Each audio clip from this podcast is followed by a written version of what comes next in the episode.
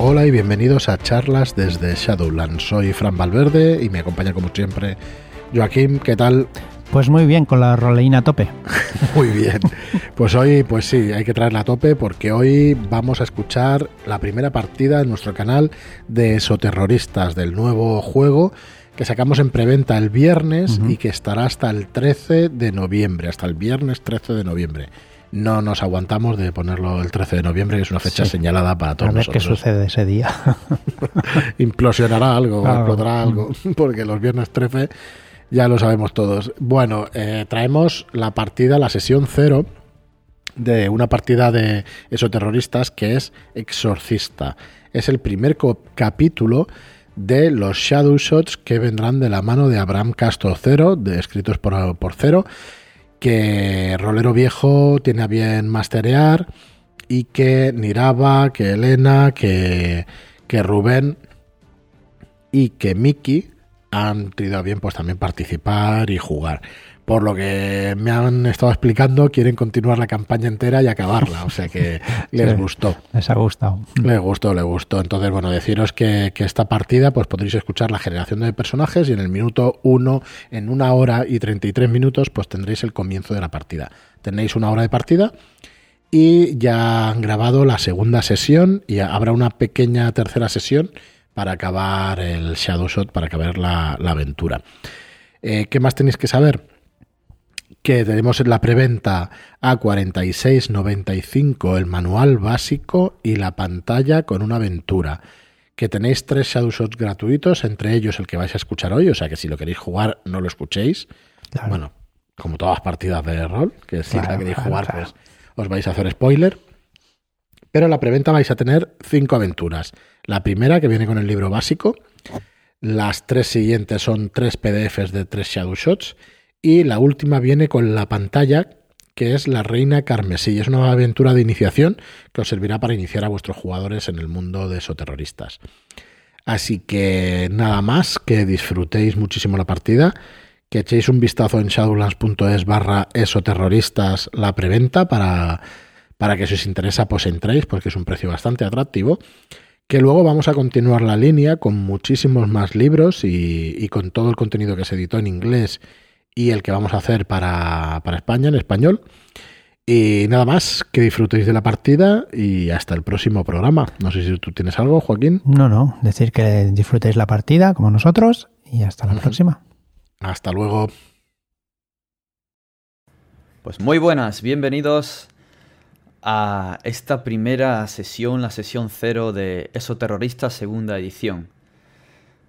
Es el próximo juego básico de Shadowlands que tengo el honor aquí de mostraros a todos con esta buena mesa de acompañantes que tenemos aquí. Algunos ya nos hemos visto antes, otros es la primera vez y es para mí también un honor tenernos aquí. Vamos a comenzar presentando según os tengo puestos en el overlay. Empezando arriba a la izquierda, tenemos aquí a Niraba. Eugenia, ¿qué tal estás? Hola, muy bien. Preparada para matar más que morir. Buena evolución de actitud, sí.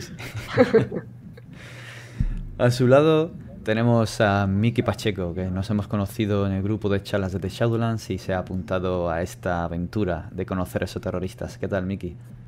Pues nada, muy bien. Muchas gracias por, contar conmigo y deseando de, probar por primera vez el, el sistema Show y también con muchas ganas de poder ver ya en físico la nueva edición de, de Eso Terrorista. Y es que pinta muy bien. Y aquí a su lado tenemos a Rubén, que ya nos conocimos y nos vimos en Nathan Slot, jugada para Gigamesh. ¿Qué tal, Rubén? ¿Cómo estás? Bien, aquí preparado para descubrir la verdad. Y no morir en el intento. Vivir lo suficiente para descubrir la verdad de lo que está pasando. Eso es importante. Manteniendo la cordura también. Manteniendo la cordura, sí, sí. y finalmente, pero no menos importante, tenemos a una compañera de fatigas roleras, Erania, Elena, ¿qué tal? ¿Cómo estás? Pues muy bien, aquí para darlo todo. Pues solo recordaros que Eso Terroristas va a estar en preventa el día 16 este 16 de octubre. O sea, nada, queda nada. Así que no os despistéis. No os despistéis porque el manual pinta muy bien. Son, mm, creo que más de 200 páginas. Más de ciento y pico seguro, con un arte espectacular, con la ilustración de, de Marlock. Que si comparáis el manual, es que no tiene nada que ver. La segunda edición a la traducción que va a hacer Shadowlands y la edición en español. La verdad que está cuidada con mucho mimo. Han trabajado y le han puesto mucho cariño y se nota. Pero además, otro incentivo más es que no es eh, una traducción tal cual, sino que incluye un pequeño añadido de bastantes páginas con estación base, que es una pequeña campaña para que puedas realizar, no viajando como suele ser usual por todo el mundo, sino para que puedas centrarte en una pequeña localidad, en un pequeño pueblo, con todas las mecánicas para que incluso puedas hacer tu pequeña ciudad, tu pequeño pueblo o el lugar que quieras, al más puro estilo Silent Hill o Twin Peaks. Y la verdad es que, que está muy bien. Y no solo va a venir el manual, sino con la preventa va a haber un pack en el que van a venir un montón de novedades. Una de ellas, una serie de one shot en cadena, eh, tipo capitular, de las cuales vamos a descubrir con esta primera partida que se va a llamar Exorcista. Pero luego va, están preparando cositas muy jugosas, tanto oficiales eh, de, que vienen de Estados Unidos como oficiales que van a crear ellos. Sé que están trabajando muy duro. Así que estar atentos porque seguramente ese pack de preventa vaya a ser muy jugoso. Y nada más, dar las gracias a Shadowlands por contar conmigo para esta presentación y contar con este buen plantel de jugadores. Y nos vamos a lanzar a una sesión cero en la que vamos a configurar esta célula de, investigadores, de agentes de la Ordo Veritatis. Vamos a cuadrar sus profesiones, distribuir los puntos de investigación, de, habilidades generales. Y vamos a ir descubriendo poco a poco los entresijos de, de, esta creación de personajes que por otro lado es muy sencilla, como vais a ver. La hoja podéis encontrarla en Roll20 para cuando tengáis el manual y se lance el PDF. La está desarrollando para Shadowlands eh, en colaboración con Juan Lucha, así que muchas gracias Juan.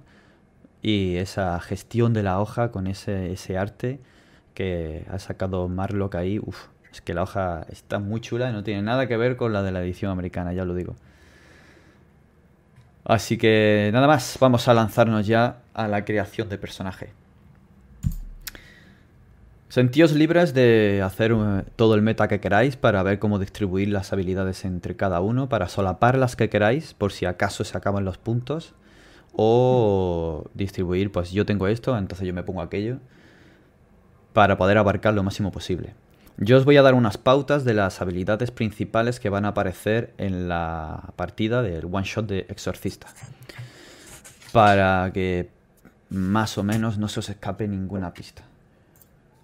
Generalmente no hay solo una manera de conseguir una pista, sino que hay varias habilidades que por su, por su trasfondo, por su concepto, pueden, pueden acceder a ellas. Pero bueno, ya lo veremos. Lo primero es comentaros que vais a ser agentes de la Ordo Veritatis, que se organiza en células. La Ordo Veritatis es una organización clandestina internacional, es en sí misma es como una especie de conspiración, porque trata de estar escondida de la opinión pública general y lo que trata es de mantener la cordura en el mundo y de desentrañar y aplastar todos los intentos de las células de exoterroristas que hacen para afectar el velo. El mundo tenemos, lo tenemos distribuido en este mundo, este mundo físico, este mundo cuerdo, este mundo de nuevas tecnologías, en la que ya es, cada vez se cree menos en la religión, al menos en, en el llamado primer mundo, se cree menos en la magia, se cree menos en todas estas cosas. Y eso refuerza el llamado velo, que es una especie de barrera eh, de entre mundos que separa la llamada oscuridad exterior esa oscuridad exterior alberga todo tipo de criaturas, en ella es todo lo contrario, podemos decir, allí sí existe la magia, existen lo que podríamos considerar como demonios, criaturas en las sombras, otro tipo de horrores. Y los exoterroristas han descubierto la existencia de este plano cercano y tratan de obtener poder de estas criaturas de este plano, debilitando el velo y haciendo pactos con estas criaturas, trayéndolas a nuestro plano. A veces no solo para conseguir poder y medrar, otras veces por puro sadismo o para ver el mundo arder. Así que puede ser muy interesante lo que podéis encontrar y los tipos de, de esoterroristas que puede haber. En el manual podéis encontrarlos todos.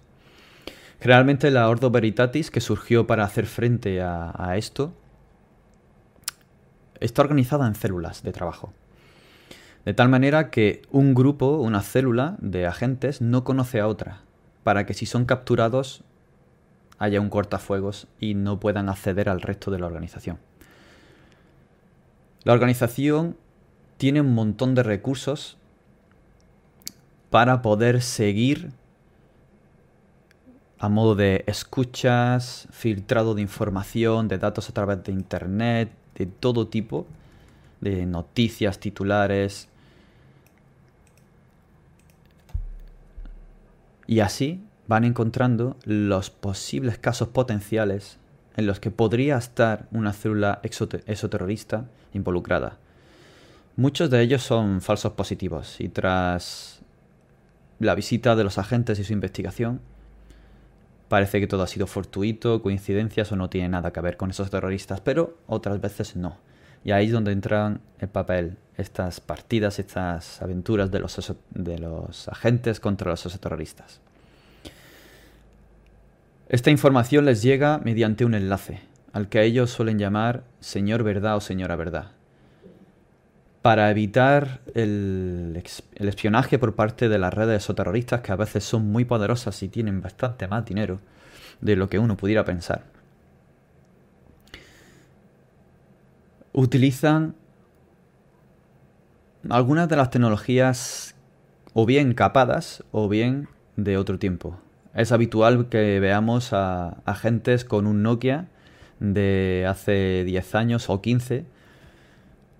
Eh, o bien un smartphone que está muy muy capado, que apenas tiene acceso a internet o al menos que tiene una serie de encriptación para seguridad muy potente.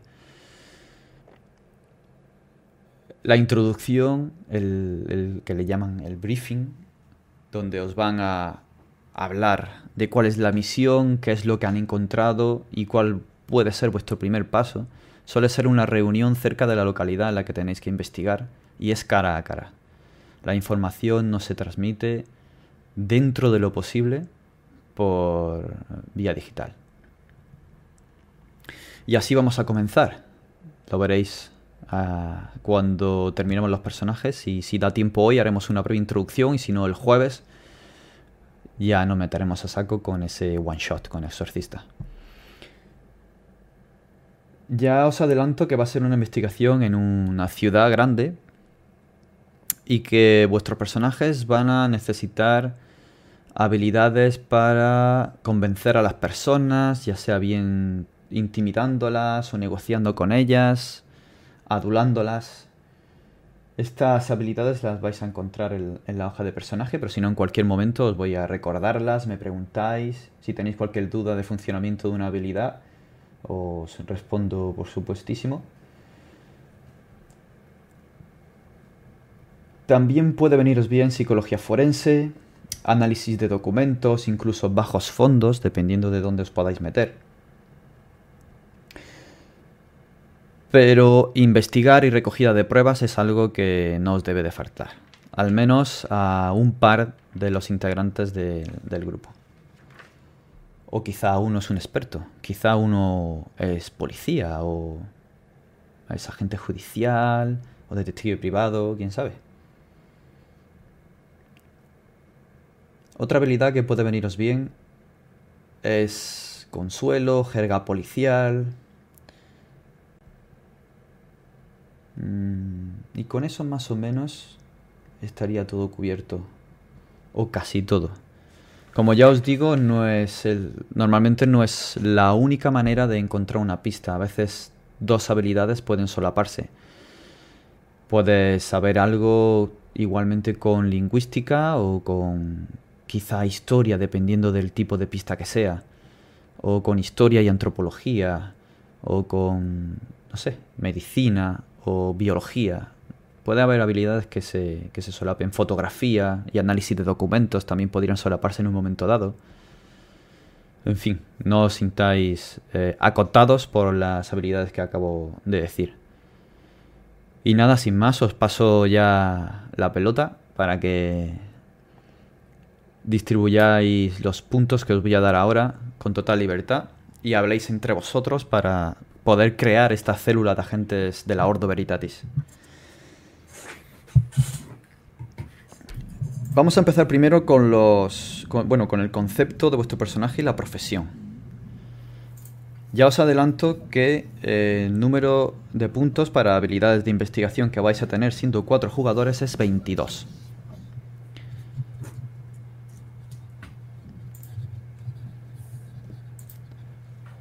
Por pertenecer a la Ordo Veritatis y vuestra iniciación sea como haya sido, ya se os va a regalar un punto en ocultismo a todos. ¿De acuerdo? Eso lo vais a tener ya de serie. Igualmente vais a tener un punto gratuito en salud y en estabilidad. Luego en el reparto de los generales ya hablaremos de la, de la estabilidad y la salud.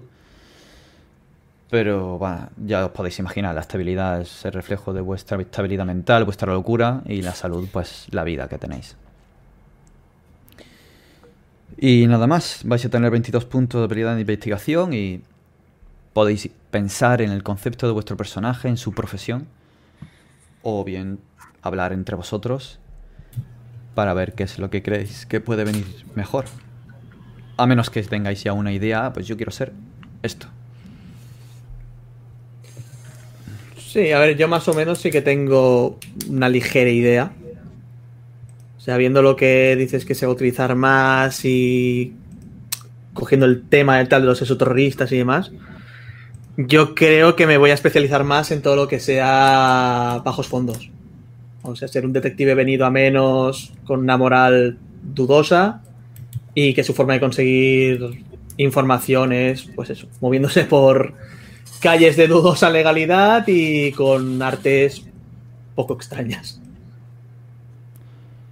Muy bien, la verdad que va a acabar. Creo que eso cubre bastante bien bajos fondos, cubre un poco tema persuasión incluso investigar. Totalmente, totalmente.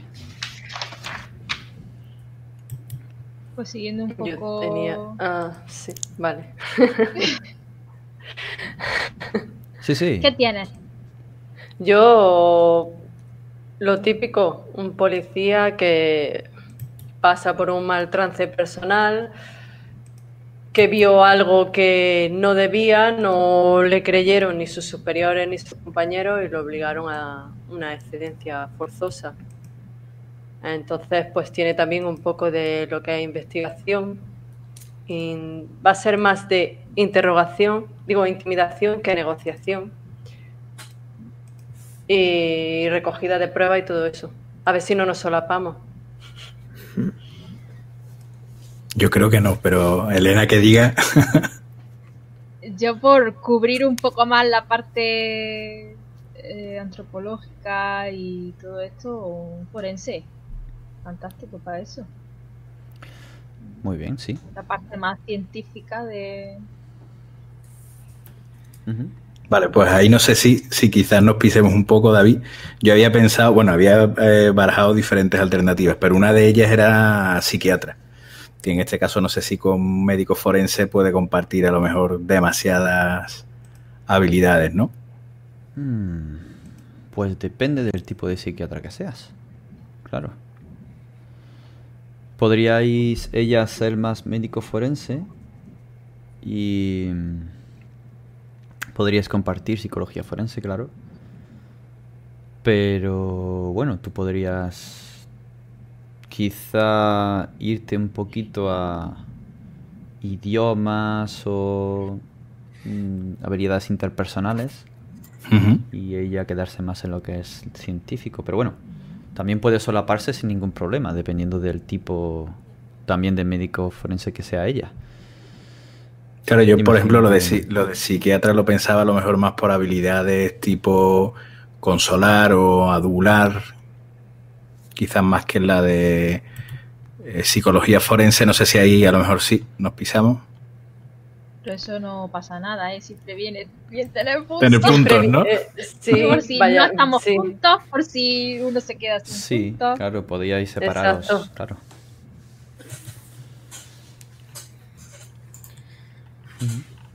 Vale. Entonces estoy mirándome la ficha, ¿eh? Con las habilidades y demás.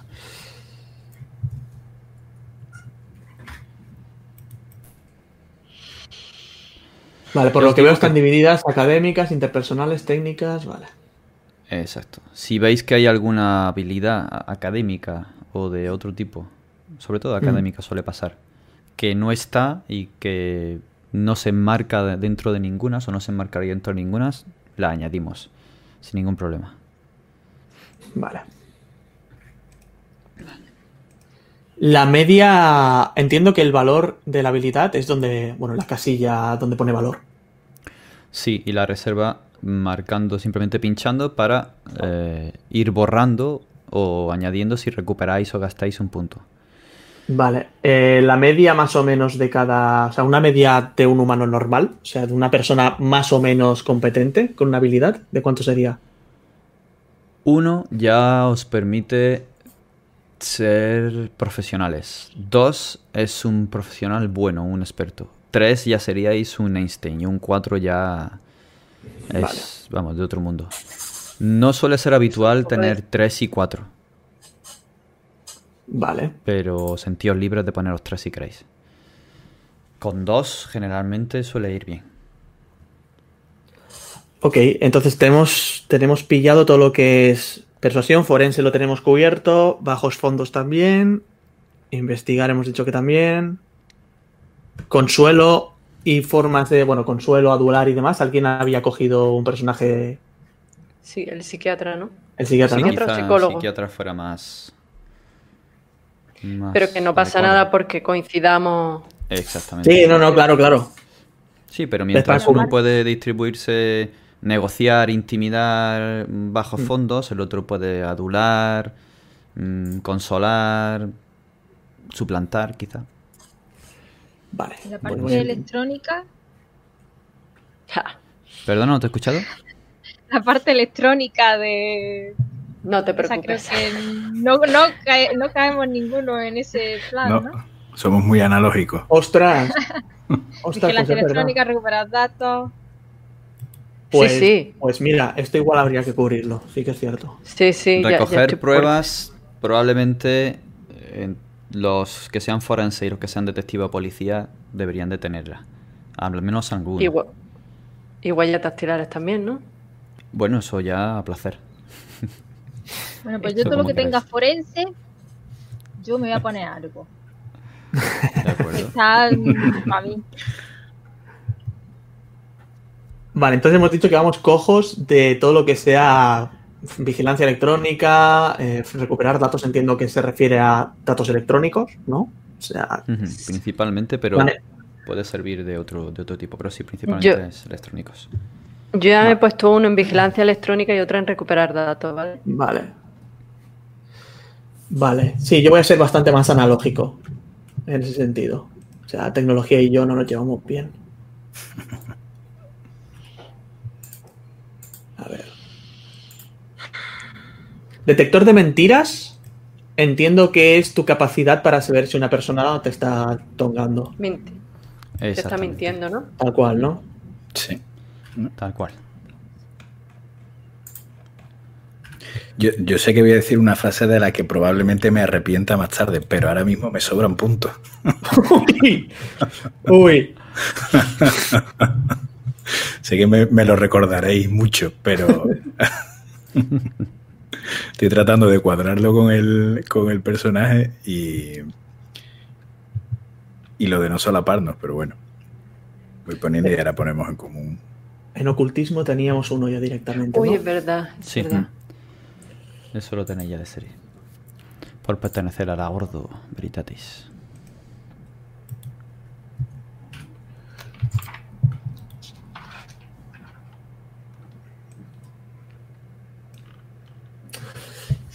Dos, cuatro, cinco, siete. Diez. Sí, sí, sí que sobran puntos, sí. no, quiero decirlo muy alto yo tampoco, pero. Eso no, os, no os preocupéis eh, si se solapan. Sí, sí, por eso estoy viendo que. Vale.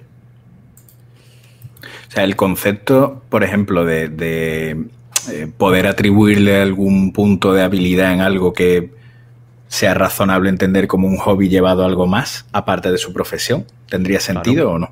Sí, por supuesto. Eso ya os va moldeando, eh, como aparte de vuestra actividad profesional, ya como, como persona, como la vida del personaje, su trasfondo. Pues sé de esto por aquello, ya vais, vais moldeándolo, poniéndole ahí un poquito de, de fondillo aquí y allá.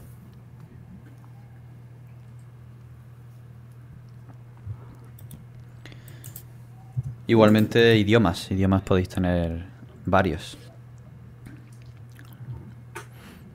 Entiendo que al uno es un idioma. O sea, cada punto de idioma es un idioma extra o, o hay una tabla.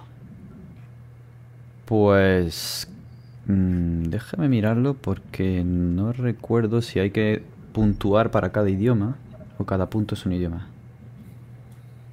Sí, cada punto es un idioma. Distinto a tu lengua materna, sí. Ok. Puede ser cualquier tipo, incluso una lengua muerta. Ostras. 10, 11, 12, 13, 14. O no tan 15. muerta, porque ya- ya os he he adelantado que el título del one shot es exorcista, así que puede que no esté tan muerta esa lengua. ¡Latín!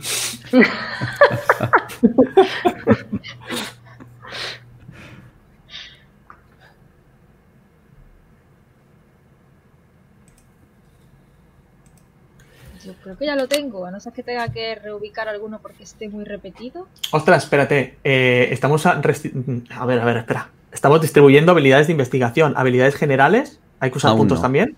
Ah, Aún no, os daré un fondo de puntos, porque si no, son demasiado Vale, pocos. vale, vale, vale. Y además que los de las generales se funden súper rápido. Sí. Vale, o sea que estos 22 son solo para habilidades de investigación. Exactamente. Vale.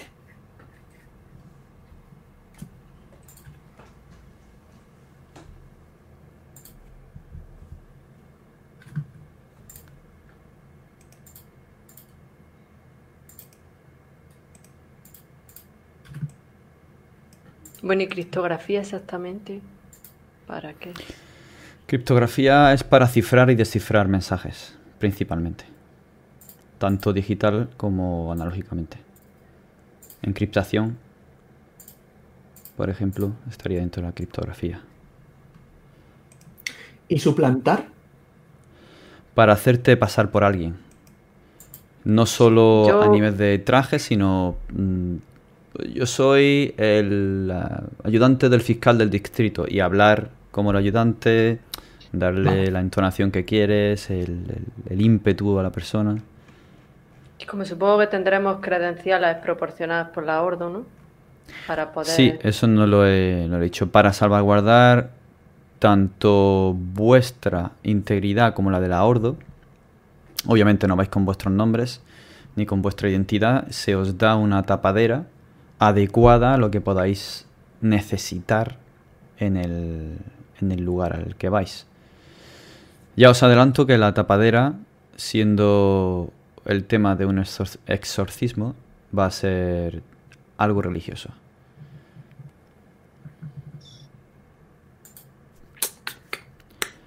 No necesariamente ser sacerdote. Pues alguien que o se sí, puede estar relacionado con eso. Puede ser periodista, puede ser un agente eclesiástico, un seglar relacionado con la iglesia, no tiene por qué ser. Con lo cual tendríamos que tener consolar, ¿no? No necesariamente. Y tengo yo intimidar, por Dios. Yo, yo sí me he puesto, yo sí me he puesto dos puntos en consolar. A ver, yo tengo, Bueno. yo tengo intimidar y adular. O sea, realmente, pero, pero, pero consolar solo dejo a vosotros. Vale, yo creo que ya lo tengo. ¿Os habéis puesto más de una en alguna habilidad? Sí, Sí, es que yo me parece a mí Yo que también. estoy repartiendo muchos unos. sí. ¿Tú qué yo-? Yo soy bueno en lo mío, solo en lo mío. Todo lo demás soy un lastre. Yo llevo 19.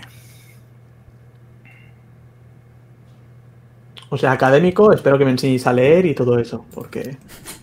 No, pero no, tampoco tanto. Pero...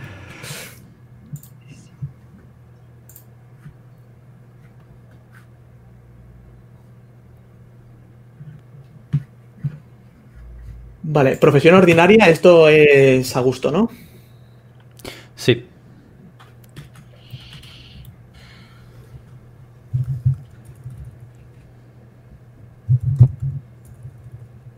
¿Y tapadera actual?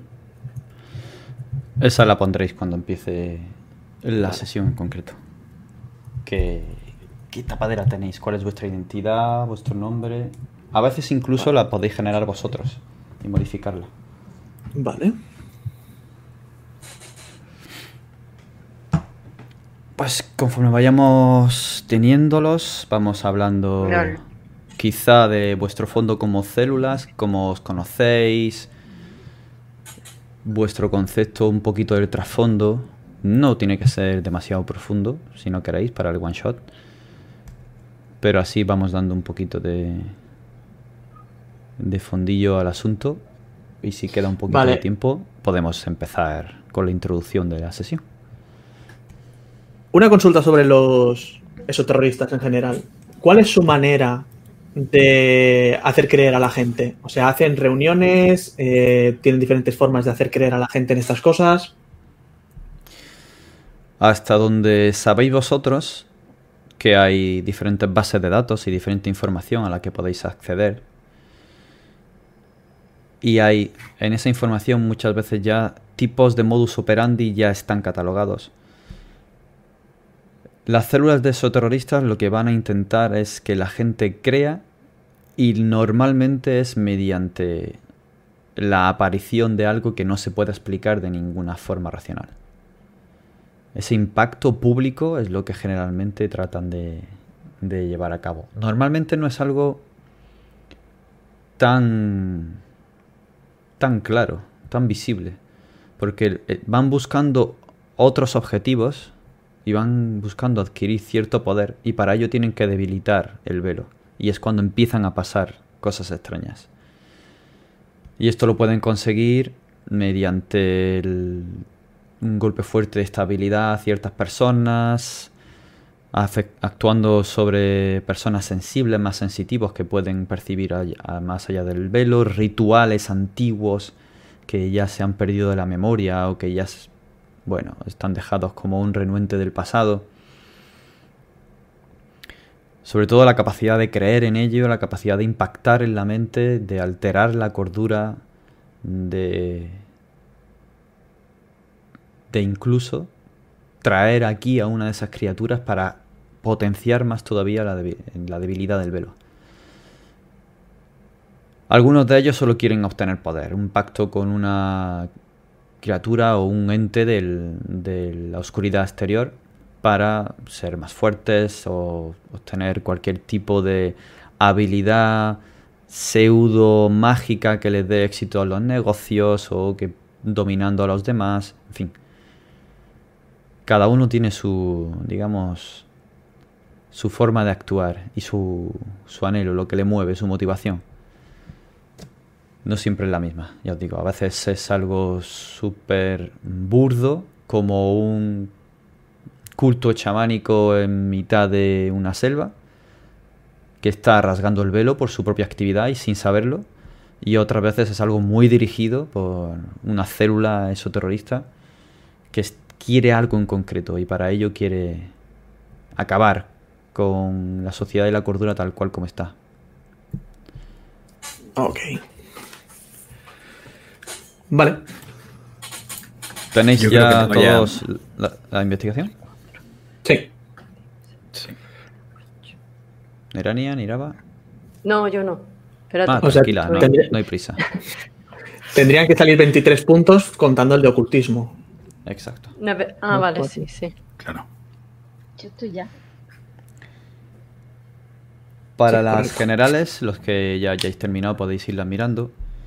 Mm, Vais a tener 60 puntos para distribuir. Vale. Ya gratuitamente tenéis un punto en salud y un punto en estabilidad. Por lo tanto, tenéis uno en salud y uno en estabilidad. Cuando llegáis a cero o por debajo de cero, ya tenéis que hacer tiradas para estar despiertos y ver si esa herida es leve o grave. Y cuando llega a un cierto negativo, mm, ya caéis inconscientes, tenéis secuelas graves, fracturas, heridas, hemorragias y podéis morir. Vale. Con la estabilidad ¿Hay pasa lo mismo. Es vuestra ¿Hay cordura. un, ¿Hay un techo para poner estas habilidades? ¿Un máximo? Pues lo que hay es que la segunda habilidad que te pones debe de ser al menos la mitad de la primera. Es decir, que si te pones 12 puntos en una, la siguiente tiene que ser al menos 6. Vale. No vale que te pongas 20 en una y el resto 3, 3, 3, 1, 1 y ya está. No, no. Si te pones Ok, 20 en ok. una, la siguiente tiene que ser 10. Y eso ya te va delimitando. Vale. Y a partir de la segunda ya aquí sí que es libre albedrío. Exacto. Ok. Vale, Em, el total habíamos dicho. Sí, El total 60. de puntos, perdón. 60 puntos. 60. Tenéis uno, en- como, digo, lo- como, como os digo, tenéis uno en salud y otro en estabilidad, ya de serie. Y aquí es donde viene el kit de la cuestión a la hora de enfrentaros a algo. Generalmente son tiradas enfrentadas, de escaramuza contra escaramuza. Dependiendo de también el, el número objetivo para el nivel de dificultad para impactar. En el caso de cuerpo a cuerpo, lo va a dar vuestro atletismo. Según lo bien que os mováis, estéis en forma y también es vuestra agilidad y demás. Generalmente es 3 a menos que vuestro atletismo sea 8 o más. Entonces es 4. Quiere decir que en una tirada de un dado de 6 te impactarían con 3 o más o con 4 más. Vale. Parece que no, pero hay una gran diferencia. Sí, sí. Pensároslo. Sí, sí. Vale, y la media, lo de antes, la media más o menos de una persona competente, aquí sería. Pues aquí, si te pones valor de entre 1 y 3, es que esa habilidad es secundaria para ti. No te. Bueno, sabes algo por tu historia cuando eras niño o lo que sea. Y no. Es, la tienes, pero es secundaria totalmente. Si tienes entre 4 y 7, quiere decir que tu aprendizaje sobre ella ya ha sido sólido. Porque te va a permitir obtener un beneficio en al menos dos o tres tiradas para asegurarte un éxito. Vale. A partir de 8 ya es que le has dedicado especialmente un tiempo para desarrollarla y, y ganar experiencia en ella.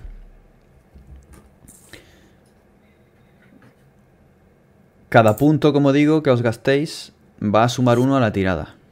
Generalmente el nivel de dificultad de las habilidades, mecánica, medicina, dependiendo, es de 4.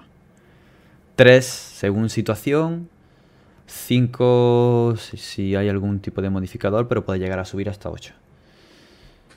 Teniendo como orientación ese 4 general del nivel de dificultad, para aseguraros en una tirada que os haga falta el éxito sí o sí, habría que gastar 3 puntos. Estos puntos los vais tres. recuperando eh, más lentamente de lo que a uno luego le hacen falta. Porque si te hace, por ejemplo, en un combate, estás peleando con, yo qué sé, un macarra. Y en los tres primeros asaltos te fundes los seis puntos que tienes en escaramuza. Pues te gastas tres para tener éxito en la primera tirada y tres en la segunda. La has vencido, pero das la vuelta a la esquina y hay otros tres macarras. Pues ya no tienes nada de escaramuza y tirarías solo con el dado. Aquí es donde entra la gestión de puntos y cuándo utilizarlos y en qué momento, según lo que te convenga. Correcto. Luego se recuperan, claro, descansando, con el paso del tiempo, con, al terminar la sesión, al terminar la partida. Dep- dependiendo del tipo de puntos que sean, se recuperan de una forma u otra. Vale. S- Siguiendo un poco la, la sugerencia que veladamente ha lanzado Eugenia, eh, lo de huir iría con atletismo, ¿no, David? Totalmente. Las persecuciones a pie es huir. Atletismo, Mera pregunta por curiosidad, Saltar, no sé. trepar algo, mm, caer de un, de un primer piso para saltar. Todo eso es atletismo, sí. Vale. Bueno, aquí está claro que por, por el propio personaje en psiquiatría debería tener, un- hablaríamos ¿no? de como mínimo siete puntos, que era cuando tú decías ya que tenía un conocimiento profundo, ¿no? De... Se considera que le has dado un aprendizaje, le ha dedicado bastante tiempo. A partir de, sobre todo, 8. De 4 a 7 quiere decir que la has cultivado bien y a, par- a partir de 8 es que le has dedicado, además de cultivarla bien, un- una dedicación especial, valga la redundancia. Vale.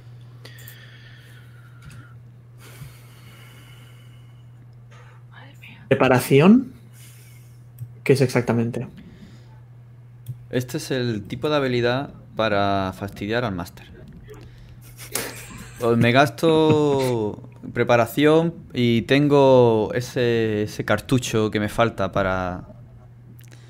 En fin, lo que os haga falta en ese momento, podéis tirar de, de preparación para razonablemente tenerlo. Aunque no hayáis declarado, he preparado esto en mi maleta y me lo he llevado. Vale.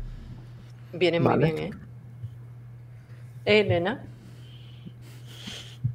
Venga, pues 60 puntos aquí entonces. Porque no se me oye. Y yo me voy desnudo a todos lados. No me Y importa. resulta que tengo una motosierra mágica. Tienes el busto de Mary Poppins, puedes sacar de ahí lo que quieras. Sí, sí.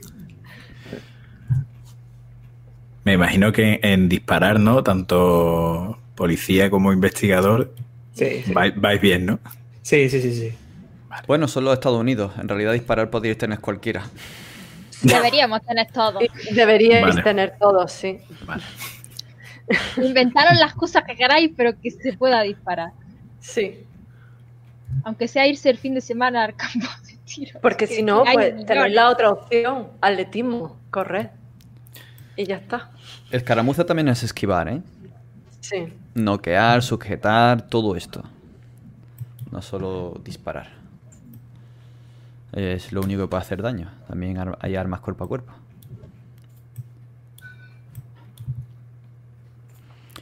La vigilancia, Ah, bueno, claro. lo que podéis ver. Todo lo que es percepción. También engloba eh, revelar todo lo que se intenta esconder de tu presencia.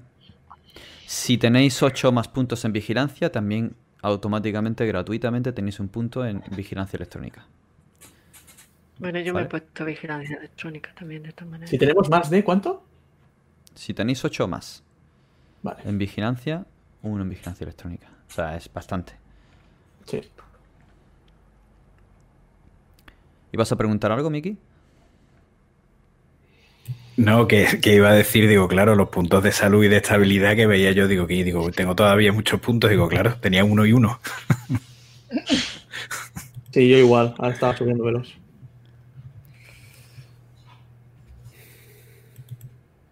Hay algunos combos, si ponéis mucho empeño en subir una habilidad, como es esta de vigilancia con vigilancia electrónica. En medicina, si llegáis a tener 8 o más, os daría automáticamente un punto en patología, que es una habilidad de investigación. Y hay algunos casos en los que eso es así. Pero no en, Pero to- no en todas las habilidades. Ah, vale. ¿Perdón? O sea- Dime. Eh, 8 más en medicina te da uno automático en patología. Sí. Guay. Está la de vigilancia, la de medicina. Y creo que ya está. De las generales. 8 tengo en nada atletismo de- aumenta vuestro umbral de golpe, que pasa a ser 4. En lugar de 3. Y ya está. Si no se me escapa nada. Creo que son esas. Mecánica no solo es para reparar, también puede ser para desmentar una cerradura mm, o trampa o incluso forzar una cerradura. Cosa que también podría ser con... Creo que con infiltración. Os podría valer también para eso. Si la tenéis, ya valoráis si os hace falta o no. Poner mucho Vale. en mecánica.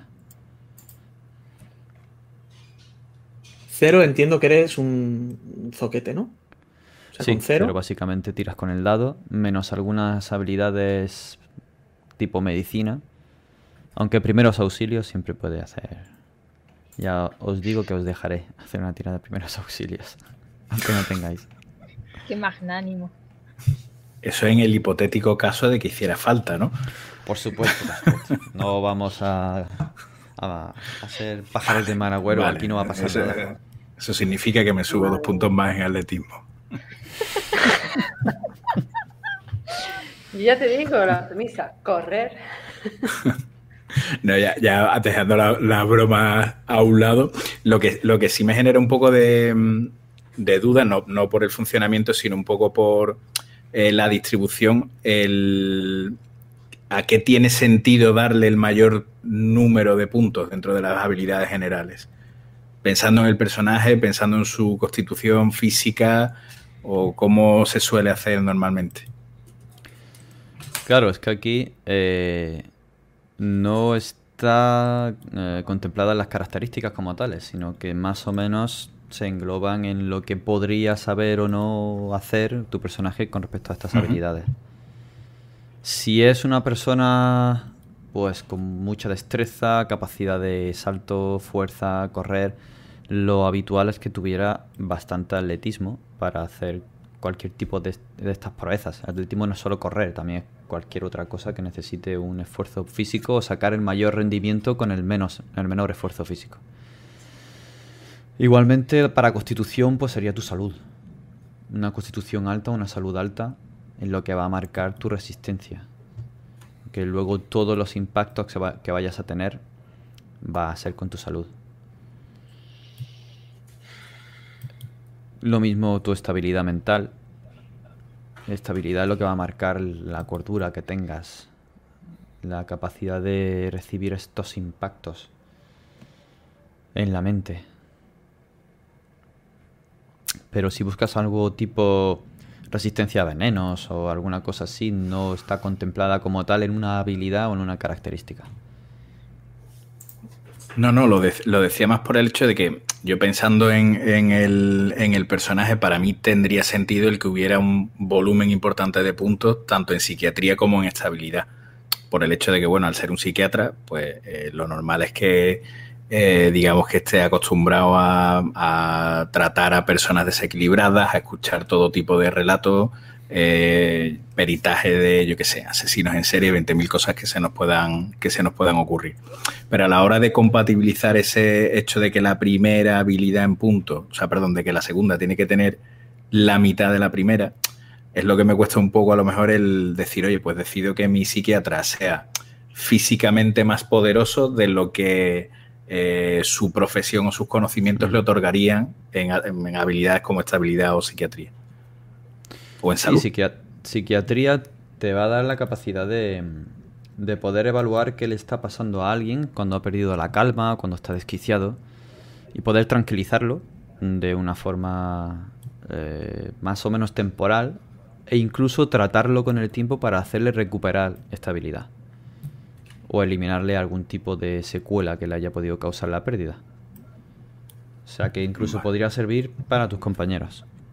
A menos al tratar a largo plazo estas enfermedades mentales o si han entrado en estado de pánico, poder tranquilizarles a ellos y a cualquier persona que podáis encontraros a lo largo de vuestra aventura.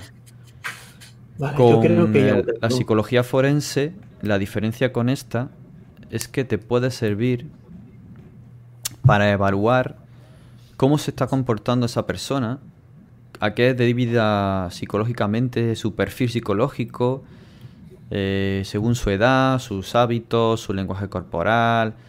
Puedes incluso averiguar cómo entrarle a una persona o qué es lo que podría hacer esta persona según su perfil. Entonces, si, psiquiatría o psicología van por un lado y psicología forense es como más aplicado a, esta disciplina académica. Ambas te pueden llegar a servir. Pero no, tener alta la psicología o la psiquiatría no te va a ayudar a que tú seas más resistente en tu estabilidad mental. Eso es metiéndole puntos a estabilidad mental. Sí, sí, sí. Vale. Bueno, pues hacer un repaso con calculadora a ver si... Sí, yo creo lo tengo, lo tengo repartido. Espera, me faltan dos puntos. ¿Quién tiene solo medicina? Yo la tengo alta. Yo he puesto uno. ¿Eso es poco? Sí, ¿no? Yo medicina tengo dos. Vale, yo no he puesto nada, lo digo porque vayamos a que nuestra médica forense claro, sé, eh, aquí tener... y, la hemos cagado. Aquí... hay, que, hay que salvar al médico siempre, eso, eso está claro. Sí, el médico si lo ha hecho a propósito, vamos. Aquí no va como en la de investigación, tener un punto o dos puntos solo va a suponer no solo poder tirar, sino obtener un más uno o un más dos si lo gastáis en la misma tirada a la hora de tirar. O sea, que supone un riesgo. Si es 4 y gastáis un punto, pues con un 1, un 2, un 3 os saldría. Pero con un 4, un 5, o sea, al revés. Con un 4, con un 3, un 4, un 5 y un 6 os saldría. Pero con un 1 y un 2, no. O sea, y hay un poquito de riesgo solo por gastar ese puntito. Pero obviamente la tenéis, podéis tirar, etcétera, etcétera. Por eso hay, hay quien se pone como, menos, como mínimo dos o tres para poder darle ese acicate en una tirada en la que necesite sacarla. Pero ya os digo que tener un punto, dos puntos también puede ser mm, útil en un momento dado con ese más uno o más dos a la tirada. Vale.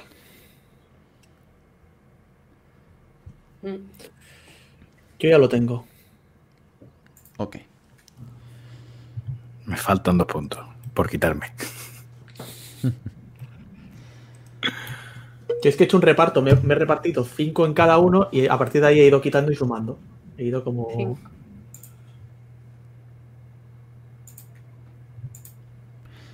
Una vez que tengáis clara la salud y la estabilidad, abajo podéis marcarlo pinchando en el nivel que tenéis. El valor que tenéis en vuestra habilidad es el valor de salud y estabilidad que tenéis.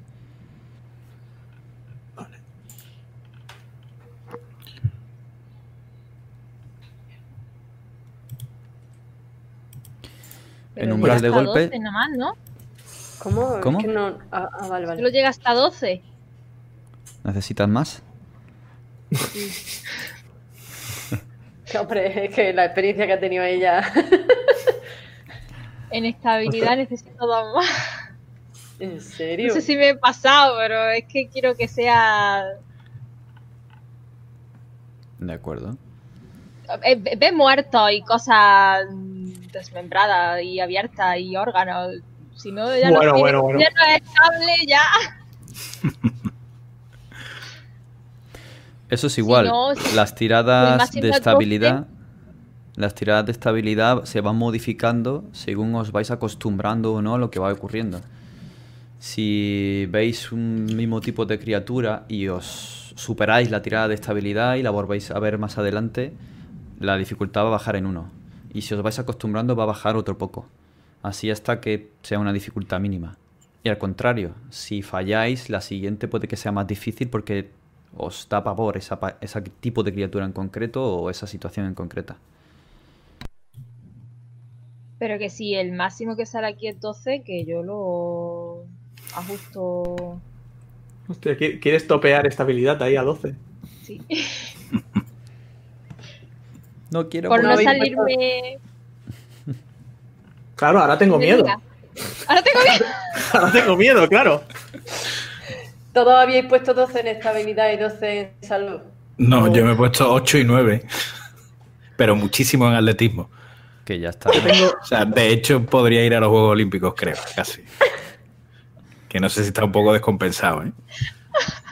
Pero era la forma de que me saliera un poco. Vale, vale. Que lo que tú me digas, David. Vamos a ver. ¿Con respecto a qué? Ordenar. A lo de la estabilidad, si me la dejo en el tope de 12 o Si tú quieres. yo voy por libre. Tío, No, no, es si que tú eso da, quieres. mucho, eso da mucho juego, Elena. Ostras. Bueno, pues es do- es 12 más 2. Como que 12 más 2. Sí, de la, el tope que tiene la barrita aquí abajo. Que yo me he puesto el 12, pero sería más puntos más. Qué cagada eres, ¿eh? O sea, que te has puesto 14. Sí, por eso te decía que sí. Ah, que si vale, no- no, no te había entendido. No, no, límite 12, límite 12. ¿Ves? ¿Ves? Es que. No te había entendido lo que me estabas Pues diciendo. cállate que yo antes me había puesto 20 en salud y en estabilidad me había puesto como 15 o 16. Estoy quitando puntos ahora, vamos. Claro, así ya se pueden aparecer los demonios que les pegas. ¿Cómo se Sí, nota? claro. Es que no, no he dicho. Tenía que haber dicho el límite al principio, sí. ¿Cómo Vale, se vale. nota que venimos ya resabiados, eh? Ya, claro, por eso digo que ahora te- que las que saben hacen esto, yo ahora tengo miedo, claro. No, no, no, no tengas miedo. No, no tengas miedo. Claro, pero cuenta- ¿cómo te gusta el atletismo? Cuenta, no, no, cuenta que yo en atletismo me he puesto dos, ¿eh? ¿Qué? No te preocupes, yo, yo creo que tengo puntos para arrastrarte conmigo incluso. ¿eh? O sea, tengo, te- tengo, soy un hombre muy robusto, pero claro, o sea, poco atlético. Ya está. Arreglado. Poco atlético, pero muy robusto. Yo tengo en atletismo 10. ¿Cuánto te has puesto en disparar entonces? Ah, en disparar yo tengo siete. Sí. Está bien. Muy bien. ¿Habéis puesto alguno en filtración? Sí, que yo, no vayamos ocho. Ah, ¿Lo ves? Claro, o sea, ser yo, claro, me muevo por los barrios bajos, o sea, correr no es lo mío, lo mío es, pues correr, pero más oculto, más escondido, Y huir hacia adelante, ¿no? Eh, huir hacia adelante disparar. siempre. Claro,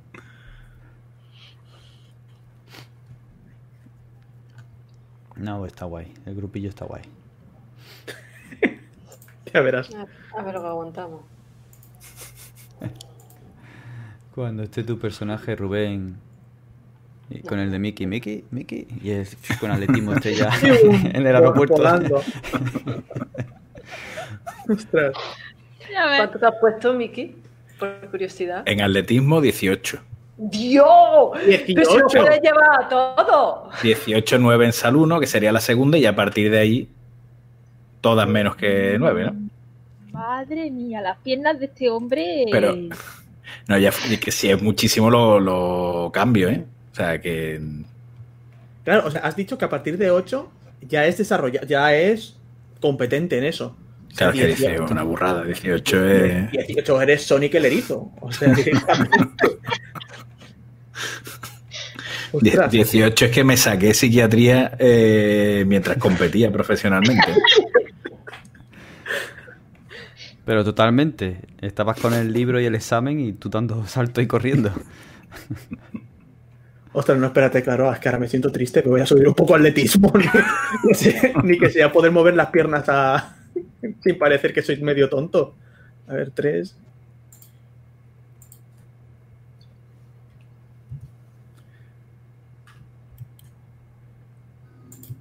Vale, vamos a poner.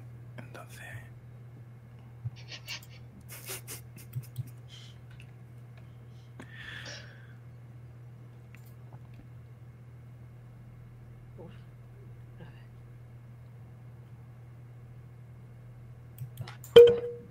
Vale, ahora sí.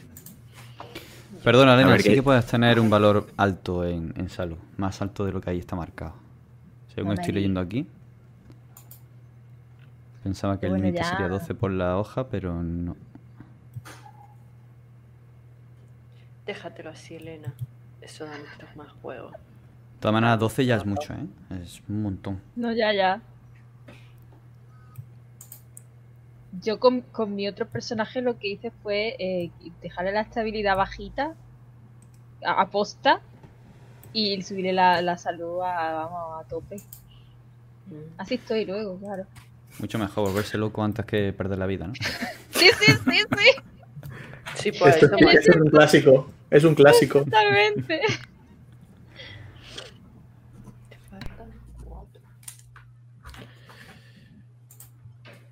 Vale.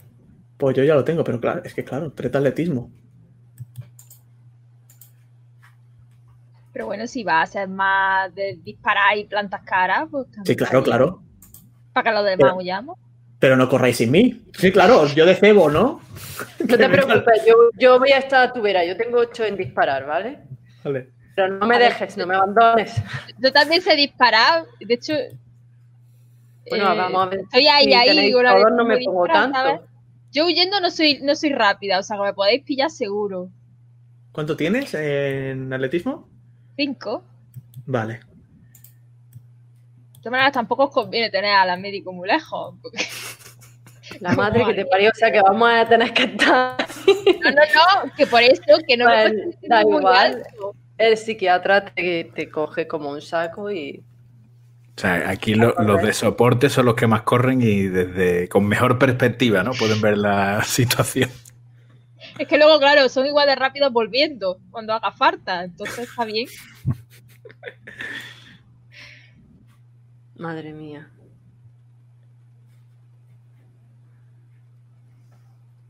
Pues yo creo A que esto ya lo tengo. Va, yo voy a enfocar la pregunta que hice antes de otra manera, ¿vale? Porque ya he cambiado lo de atletismo y evidentemente pues ahora eh, me descuadra el total de puntos. ¿Cuál sería el valor máximo razonable para una de esas habilidades? Y a partir de ahí construir el resto hacia abajo.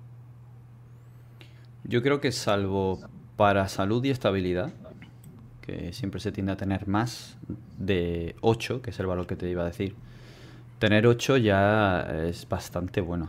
Ten en cuenta que con 8 vas a poder darle un sumando de más 2 a 4 tiradas que te hagan falta. Pero podría llegar a tener 12, que es bastante competente. Y podrías llegar a asegurarte 4 tiradas, gastando Vale. 3 en cada una de ellas. Si me pongo, por ejemplo, 12 en salud y determino que esa es mi habilidad general con mayor valor, ya sé que la siguiente tendrá que ser 6. Al menos, puede ser 8, puede ser 10. Ah, vale, como mínimo. Yo lo estaba. es- vale, lo he interpretado claro, al que no- revés. Para que no Como te pongas mínimo. 40 en una y en el resto 5. Joder, Vale, vale. 40. Perfecto. Disparar eres Rambo, vamos. Siempre acertarías durante un tiempo hasta que se te funda.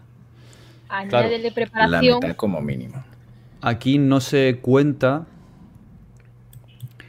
el número de balas como en otros juegos. Como es- tiene este talante más narrativo, Oh, gracias. se, se va interpretando que vais recargando mientras pues tengáis cargadores y recursos a vuestra disposición. No habría que hacer tiradas, se, se considera que en este turno, en este turno narrativo, vais car- cargando las balas que necesitéis o el cargador que necesitéis de una pistola semiautomática o un revólver. O una escopeta o lo que sea. Si el tema eh, hay un montón de tensión y ya la cosa escasea o a mí me da la gana, pues entonces cuando llegue ahí el punto chungo de tener que hacer una tirada para recargar en ese momento crítico y meter esa bala que te falta para disparar y... Siempre y cuando en la, en la narrativa te lo pida. Pero no hace falta llevar una cuenta de balas ni nada, porque no, no tendría sentido en este tipo de juego. Vale. ah, voy a lanzar una pregunta al aire. ¿Alguien ha cogido alguna habilidad eh, de eclesiástica? O sea, sab- sabiendo que es el exorcista esto. que eso, eso entiendo que sería. eh, ant- no, antropología no. Antropología sí he pillado yo un, eh, Y yo. uno. Vale. Uf. Yo no he Antropología, dos de historia del arte. Claro, ocultismo sería seguramente, ¿no? Que ya Sí, tenemos claro, uno. Ocultismo engloba religiones también, sí. Mm. Vale.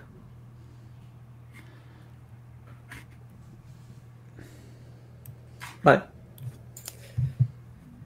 ¿El umbral de golpe lo sabemos?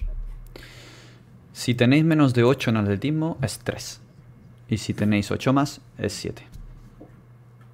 Eh, 7, 4, perdón. Uy, ¿por qué se me ha venido el 7? Ojalá fuera 7, ¿no? Un dado de 6. la tirada de impactar y tenéis 7.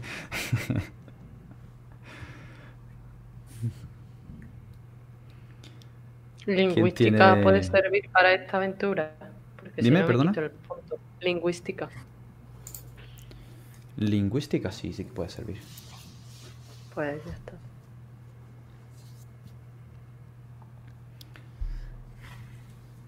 ¿Por qué Creo que lo tengo. un... ¿Eras policía, decías? Sí. ¿Cómo sabes lingüística?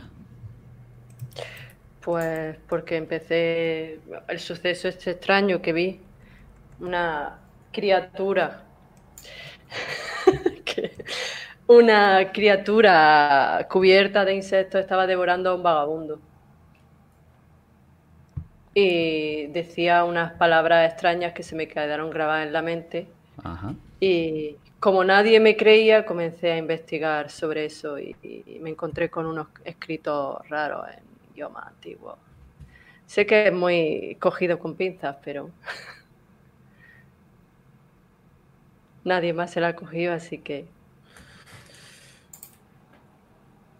Vale. es más, como se me iba la pinza, hablé con un cura Ajá.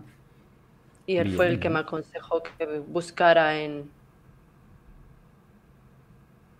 no que sé, en una biblioteca clandestina o en un sitio donde hubiera esos escritos extraños, cultos raros.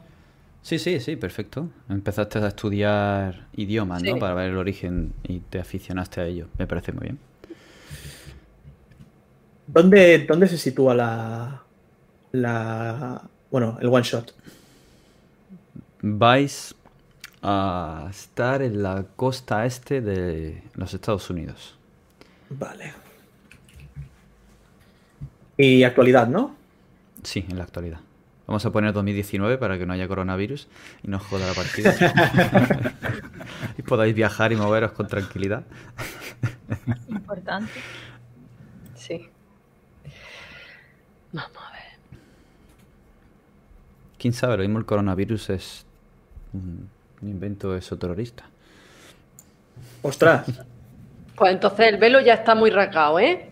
Habría que darle un par de vueltas a eso. Lo mismo están luchando a muerte en no sé dónde y no lo sabemos. Ahí tienes para ponerte a escribir, ¿eh, David? Joder. Mola, ¿Qué mola. papel le dábamos a Trump? Ostras. El Madre exoterrorista mía. supremo. Líder, líder, ¿no? De... Hostia, cuando se publique esto, el FBI no lo capa, ¿eh?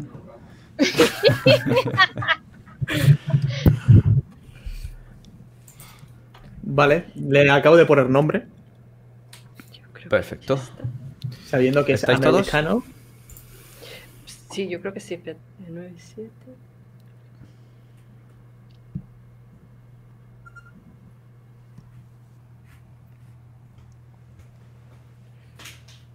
Sí,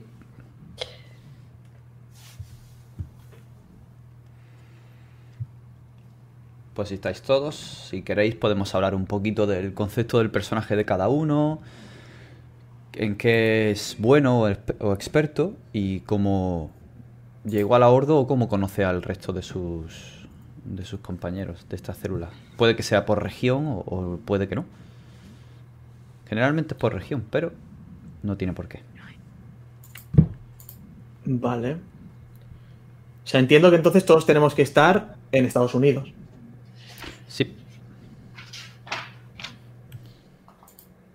Ok. Pues. Americano, totalmente.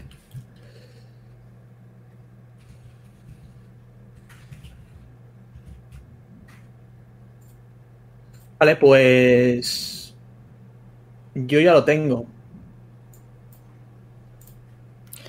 Yo creo que también.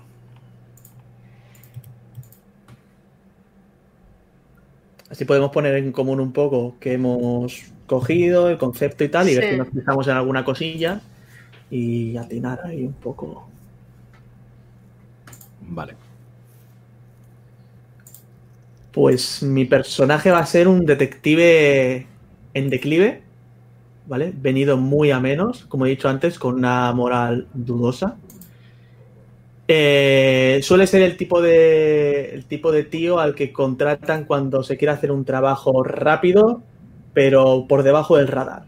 Que no se note mucho, ¿sabes? O sea, hacer silencialos, pero que no se note. Darles un susto. Y, y bueno, básicamente, o sea, sería un detective, pero prácticamente también sería un matón. O sea, si hay, si hay pasta de por medio, lo que sea. Básicamente es un tío robusto, no muy atlético, como ya he dicho antes, pero es competente en lo suyo. O sea, se- consiguiendo información en los bajos fondos, que es donde se mueve, porque la oficina de, este hombre, que se llama Kyle Anderson, eh, está en un barrio venido a menos, un barrio de mala muerte, que apenas puede pagar el alquiler del local. Y, y por eso conozco muy bien a la gente de por allí, cómo, cómo se trabaja en los bajos fondos y en calles de este estilo. Y como he dicho antes, mis formas pues son las que son. O sea, voy a tirar mucho de intimidar, si en algún momento tengo que tirar un poquito de charm, porque es un tío con cierto carisma dentro de lo que cabe, pues puedo tirar un poco de adular, tengo un 2 en adular. Y bueno, lo que digo, en todo lo que sea conseguir información bajo mano y bajos fondos y demás, estoy más que servido. Es un hombre muy analógico, o sea, ser, su oficina es básicamente una máquina de escribir que se niega a tirar a la basura y no le hables de móviles y todo eso porque eso son cosas de, de gente de ahora, o sea, no lo necesita. Y eso, y el contacto, ha tenido contacto, digamos, con esta gente porque uno de sus casos, una madre estaba preocupada por su hijo porque no sabía con qué gente frecuentaba. Y, y bueno, investigando, descubrió que estaba metido en una especie de secta muy, muy de, de- de andar por casa, ¿vale? Que prácticamente se reunían en, una chabola. Y el, el líder de esa secta tenía ahí un montón de adolescentes y niños un poco, pues eso, influenciables y les estaba metiendo ideas raras en la cabeza. Yo me metí allí y básicamente me, me hinché a hostias, o sea, directamente. O sea, mi trabajo era allí, darles un susto y saber dónde estaba el niño y darle un escarmiento y decirle, tira, que tu madre está preocupada. Y así fue cuando entré en contacto con una cédula de esos terroristas sin saberlo. O sea, yo entré, estaban haciendo sus cosas, lavándoles la- un poco la cabeza, entré ahí y dije, venga, esto se ha acabado. Estas cosas, eh, estas historias fuera. Y sin quererlo, pues contacté con, esta, con esos terroristas y a partir de ahí entiendo que me contactaron porque quizás no haya agentes que tengan, que sean como tan sucios, que tengan este tipo de, de trato, ¿sabes? Es como, bueno, igual uno de estos, un sabueso de este estilo, igual puede, puede pegar. Y así fue como contactaron conmigo. Y yo sin saberlo. Supongo que me llamaron y fue como, ah, pero que, que iba en serio todo eso. O sea, todo de lo que hablaba ese líder y ese era, era de verdad. Y bueno, ya estoy. me supongo que me niego un poco a creer que, que esto existe, pero bueno, estoy ahí a ver qué pasa. Muy chulo, muy chulo. Sí, señor. Pues ya hemos conocido Pues a Kyle Anderson. ¿Quién es el, el siguiente? ¿O la siguiente? ¿Lo tenemos ya todo? Sí, ¿no? Sí. Pues venga, vamos con la forense. Pues ya es Emma Davis y empezó a estudiar medicina porque su padre era también médico y quería que siguiera sus pasos, pero no le desagradaba, pero tampoco era que fuera lo suyo el trato con la gente, no, no terminaba de, gustarle. Y al final acabó especializándose en la parte de forense y es una tía muy metódica, colecciona bichos y le gusta estar en su ambiente y el contacto que tiene con la gente es más bien esporádico para un poco aquí te pillo, aquí te mato, pero ya está. Y el resto es todo muy de, de- de trabajo. Un segundo.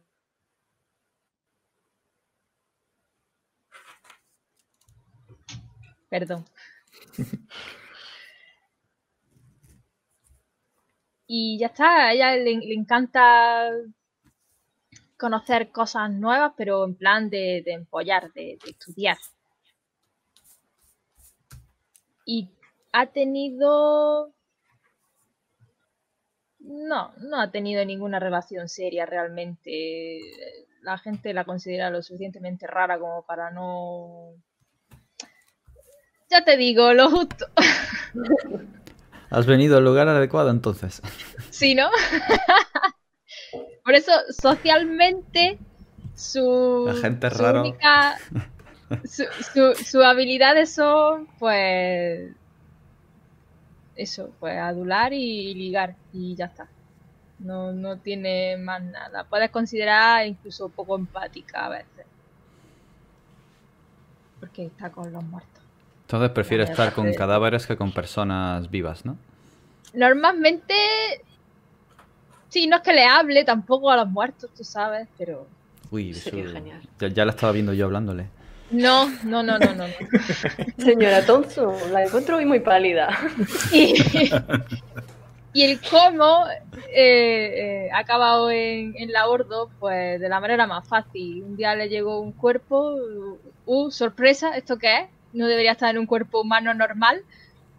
Y a partir de ahí, pues, la curiosidad. Y, y se pusieron en contacto con ella porque tal vez descubrió o intentó descubrir de dónde había procedido eso y al final acabó topándose co- con, la horda. Sí, seguramente alguna gente estaba Mm. haciendo seguimiento de eso y os topasteis, sí. Muy bien, me parece muy bien. ¿Alguna habilidad inusual que haya que, que destacar? Habilidad inusual. ¿Que no se espere en un médico que hayas obtenido? Pues en realidad no. No, no, muy, en ese aspecto muy, muy cuadricular. O sea, eres muy 35 buena en lo salud tuyo, y ya está, ¿no?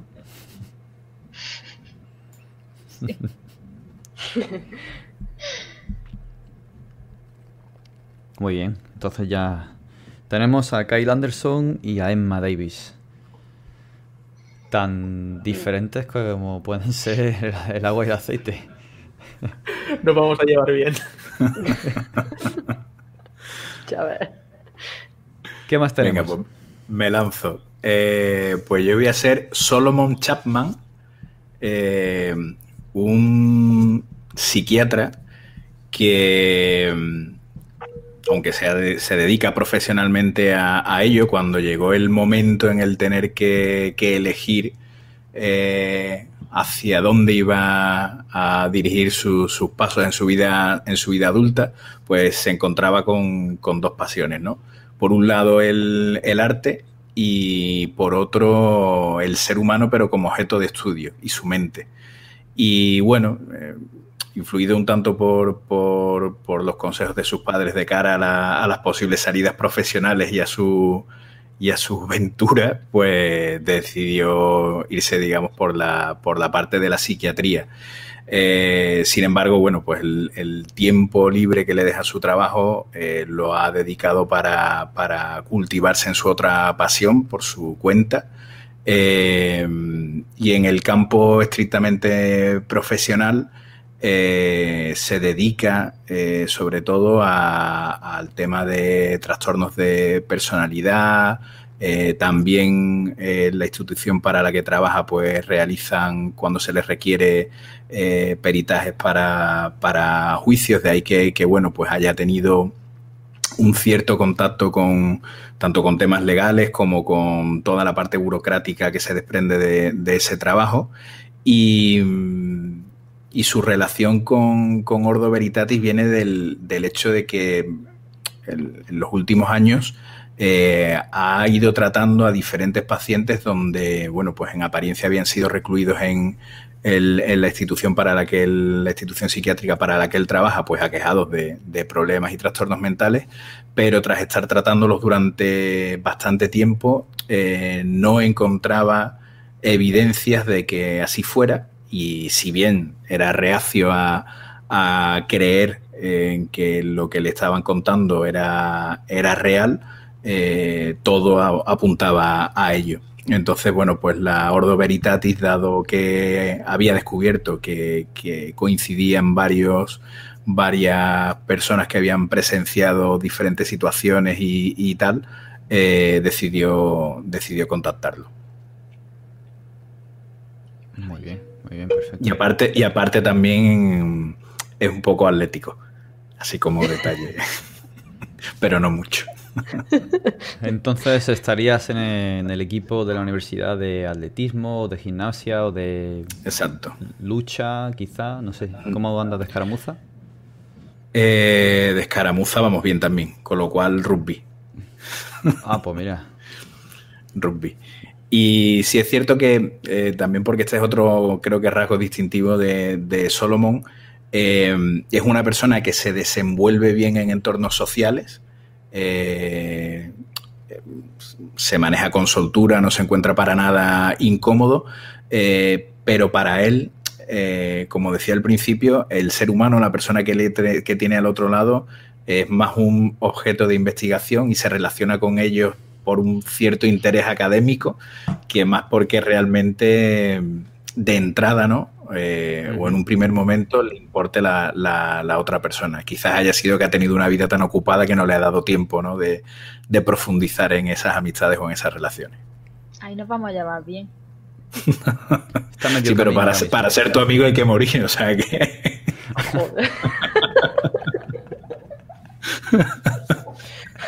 Esto ya para conocernos muy a fondo. Muy, totalmente, totalmente. Quizás la tengas que tratar cuando empiece a hablar con los muertos, si es que... Puede ser, puede ser. Que yo no hablo con los muertos y Pregúntasela a la señora Thompson. no te preocupes, somos amigas desde tiempo. Bueno, a ver, si queréis, si queréis que haya algún cadáver, yo puedo ponerle solución a eso fácil, o sea, no, y no mismo atrás, ¿eh? O sea, no pasa nada. ¿Qué grupo más guay para eliminar muerto? Yo soy policía, ¿cómo puedo tener a este corrupto? ¿Quién es corrupto? Cada uno tiene su modo de vida. Claro, claro. ¿Vosotros que sois muy rectos?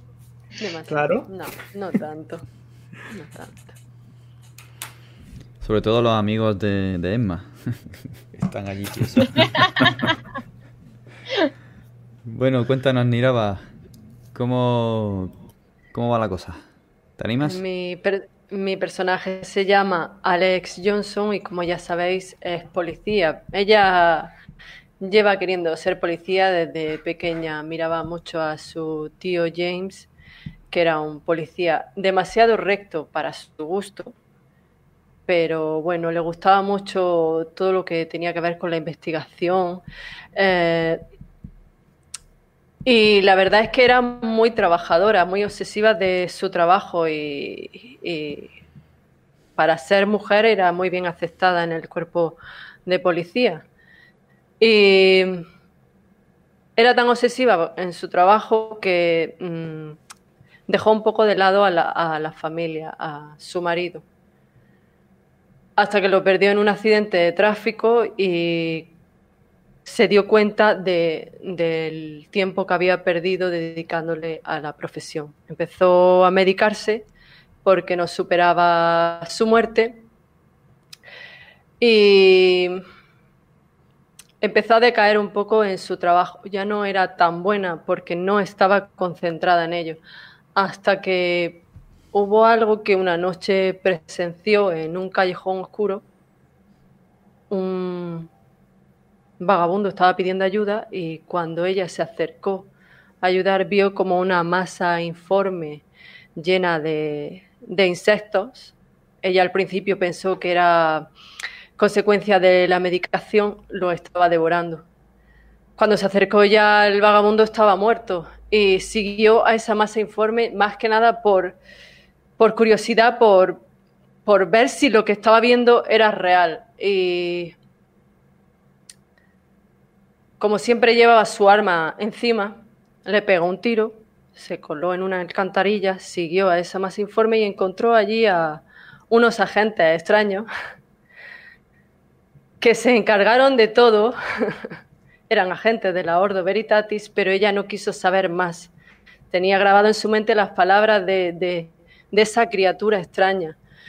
Y al ver a esos agentes allí, la mirada eh, de uno de ellos eh, fija en ella, como diciendo, mm, no continúes, date la vuelta y vete. Ella no, no, podía dejarlo y comenzó a investigar. Estaba obsesionada con, con, saber qué era lo que había ocurrido en aquel lugar. Aparte, empezó a tener muchas pesadillas relacionadas con eso, como la, la más informe la visitaba y le volvía a decir esas palabras extrañas. Y fue cuando buscó la ayuda de un, de un cura porque pensaba que había algo demoníaco ahí y él la guió un poco buscando información relacionada con esas palabras y de ahí que sepa de lingüística, de ocultismo y poco más. Por supuesto, su jefe no la creyó, pensó que estaba loca y, y tiene una excedencia obligada. Los agentes de la orden valoraron que hubiera afrontado esa situación, que siguiera a esa criatura en vez de darse la vuelta y pensaron que podía ser valiosa, valiosa para, para la, la agencia. Se me ha trabado la lengua. Oza, oza. oza, oza. Muy bien. Ahora, dejadme que me os pregunte. ¿Alguno de vosotros se conocía antes de trabajar para la Ordo Veritatis? Pues probablemente yo conociera a Mierda, se me ha olvidado tu nombre. Eh, el, el, detective. Ah. De haber tenido alguna vez contacto con él para investigar algún caso por unas vías un poco más. No corruptas, pero menos legales. más, más eficaces. Más eficaces, eso sí. Eh, una vía más rápida de conseguir información. Sí, al final supongo que supongo que Kyle, el hecho de tener algún enlace con la policía ni que sea leve, también le va bien.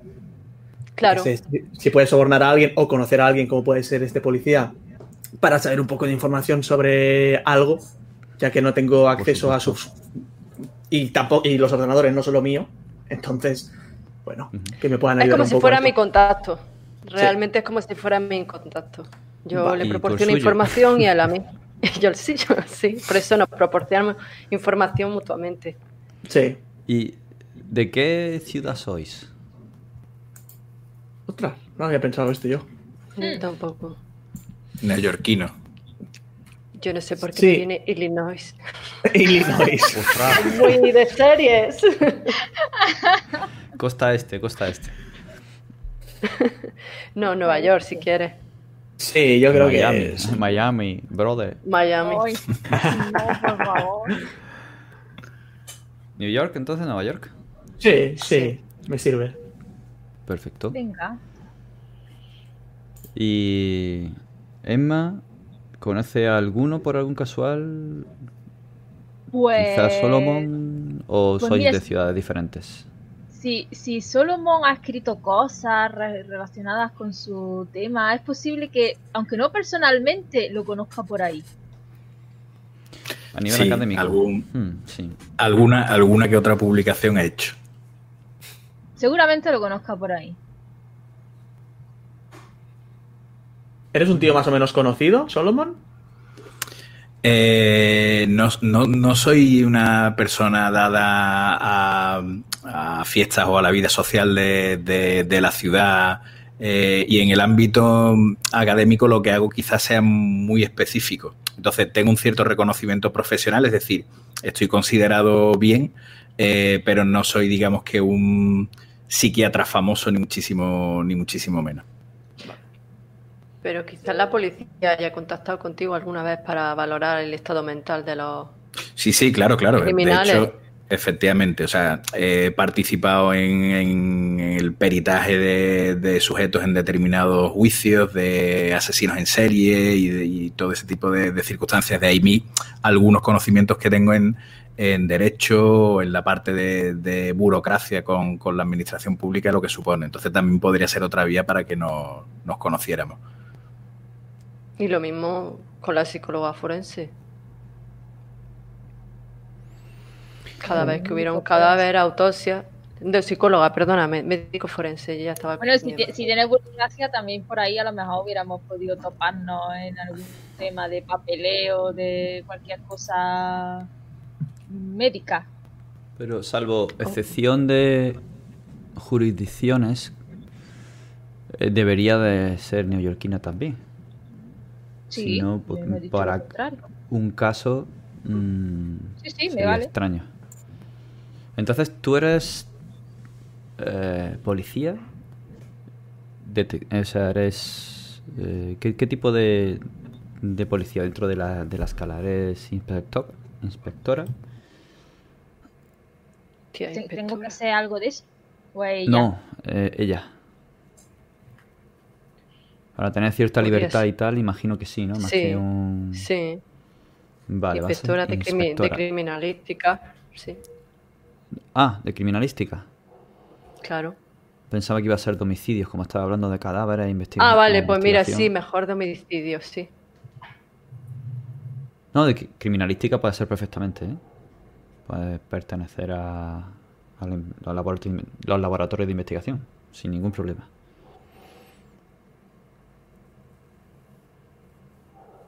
Es indiferente, la verdad. Bueno, no, no es importante. Y entonces, eh, Solomon, ¿estás también en Nueva York? Sí, trabajo, como decía, en una, una institución eh, mental eh, y luego colaboro con, con la fiscalía cuando me requieren para algún tipo de, de caso. De acuerdo.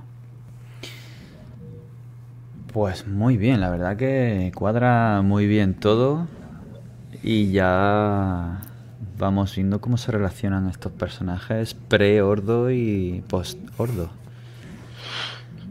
Hmm. ¿Queréis que le demos caña y hagamos una pequeña introducción de media orilla a la partida? Por mí, vale. Por mí, vale. Podéis Ok. poneros los nombres. Sí. Entiendo que tema armas y demás. Ay, Claro, los que sois policías, detectives, tenéis que tener un arma. Sí. Voy a... ¿Y los que tenemos disparar? Podéis tener. No, no, lo pre- pre- pre- pregunta. Sí, sí. Supongo que la Ordo habrá también. proporcionado armas, ¿no? Para si somos su agente. Puede daros su bendición también, ¿sabes? Que no es. Pues ahí te quedas. No, no, sí, sí, sí. Todo el que quiera tener algo y podéis pedirlo. E incluso si se da una situación que pueda sobrepasaros o que, fuera, o que sea potencialmente peligrosa para la gente, para la- las personas, podéis pedir ayuda. No es habitual que contactéis durante el transcurso si no hay mayores problemas, pero sí si la cosa se pone muy, muy difícil, sí podéis contactar, sí.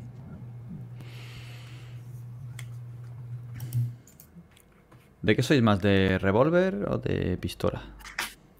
De lo que haga más daño. Yo un revólver. El más, el más antiguo, el más viejo y el más clásico que haya. Sí. Pistola. Más bien. Yo la, la veo a ella también con. Es que revólver queda muy chulo ahí. con- A ver, sucio. Muy vaquero todo. ¿Qué hace más daño? Mm, Vale. Yo quiero revólver, me da igual de si hace más o menos. Soy romántico. Bueno, en general, dependiendo del revólver y la pistola, ¿no? Pero en general suelen ser más dañinos los revólveres.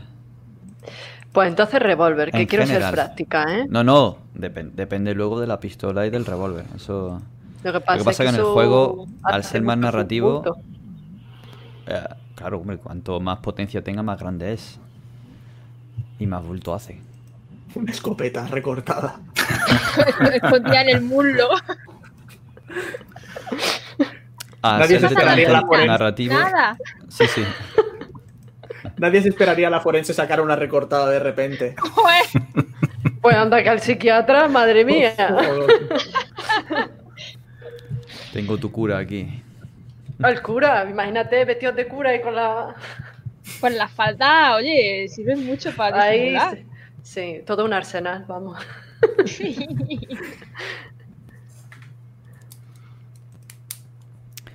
Vale, pues como vamos a hacer una introducción, no lo vamos a apuntar ahora, pero lo vamos a apuntar a lo largo de la semana. Normalmente te suele dar un, un nivel de daño, daño total, dependiendo de tu, de- del calibre que sea. Y dependiendo de, de- de la tirada, claro. Sí.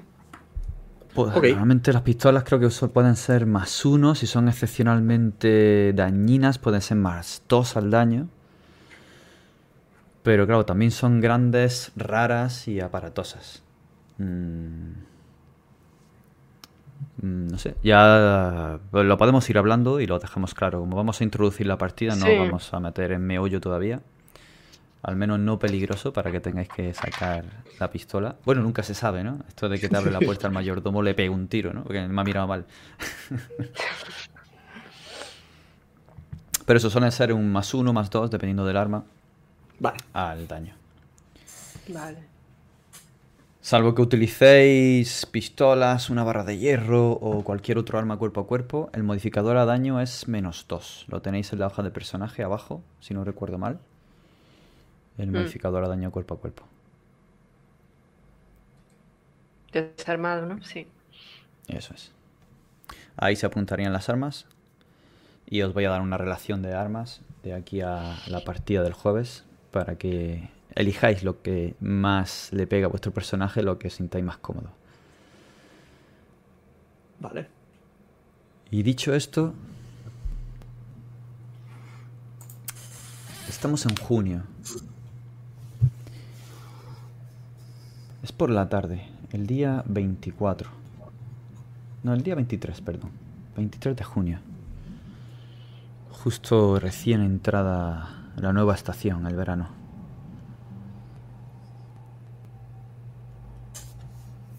La gente está bastante excitada con la llegada del calor. Ya comienzan a verse vestidos, algún pantalón corto, camiseta. Pero el bullicio en la gran manzana sigue siendo muy, muy grande. La gente va a cualquier hora en la ciudad que nunca duerme. Son cerca de las 5 de la tarde. ¿Dónde encontramos a Solomon? Pues Solomon se encuentra en su, en su despacho. Está terminando de, de revisar algunos expedientes clínicos de, esta semana y tiene su, su ordenador encendido eh, y va tomando algunas de las notas que revisa sobre, sobre esos dosieres en papel que tiene, que tiene en la mesa. Y en un momento dado, aunque la, la montaña de, eh, de papeles es considerable, eh, uno que tiene abierto entre, entre manos parece que le hace perder un poco el, el foco sobre, sobre la actividad y termina cerrándolo, recostándose en la silla y, y empieza a mirar eh, a través de la ventana, donde tiene una, una vista del skyline de, de la ciudad y parece que deja, deja fantasear su, su mente y le lleva a algún lugar muy lejano de ese despacho en el, en el que se encuentra. Un despacho pulcro, eh, de paredes blancas, no hay nada que, que llame la atención, quizás alguna planta colocada eh, con aparente descuido, pero todo muy milimétrico y digamos que lo único que alborota ese, ese orden perfecto son esos dosieres que, que debería, debería ya de, de empezar a, a terminar de, archivar para dar por finiquitados esos, esos casos que tiene reciente. Y seguimos la mirada de Solomon atravesando la ventana, ascendiendo por encima del bullicio de esa avenida, donde un dependiente que vende perritos calientes está peleando con un hombre que se siente estafado. Él hubiera querido que le echara más mostaza. Son conocidos y no se caen bien. Del olor de esos perritos pasamos al olor del tráfico y más allá sobrevolamos la ciudad. Hacia donde está Alex Johnson. ¿Dónde encontramos a Alex? Alex Johnson, a pesar de que tiene un retiro forzoso de, de su trabajo, está en el salón de su casa hojeando un par de casos de desapariciones de adolescentes. Su colega Mike le ha pedido que, que le dé su opinión sobre el caso y le pide una colaboración en secreto y como Alex no puede estarse quieta, accede gratamente a ello. Y ahí estás ensimismada, en tu trabajo. Y salimos de la ventana en la que estamos viendo a Alex para atravesar de nuevo la ciudad e ir a donde se encuentra nuestra compañera Emma, que quizás esté trabajando o quizás esté ya saliendo para su casa. ¿Dónde está Emma? Como siempre, está remoloneando en el trabajo porque esa día la hora no va con ella. Ya sea limpiando todos los utensilios milimétricamente y dejándolo en la bandeja para saber exactamente dónde está cada uno y no tener ni siquiera que mirar cuando le hagan falta para cogerlo. Se dedica a eso todos los días antes de salir del trabajo. La desinfección y la limpieza es una de sus prioridades siempre. Que un cuerpo contamine otro es algo impensable para ella. Y está pensando en ir al gimnasio un rato estar de pie, casi sin moverse, con la cabeza funcionando, hace que le entren ganas de ir a golpear un saco, dar unos cuantos botes.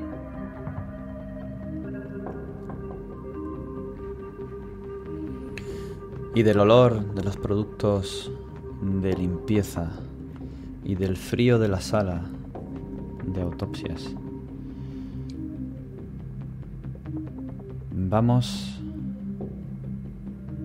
saliendo por los conductos de ventilación hasta aparecer de nuevo la gran ciudad y atravesarla subido a lomos de una paloma hacia el otro lado de ese barrio o quizá de la ciudad por completo a donde está nuestro compañero Kyle Kyle Anderson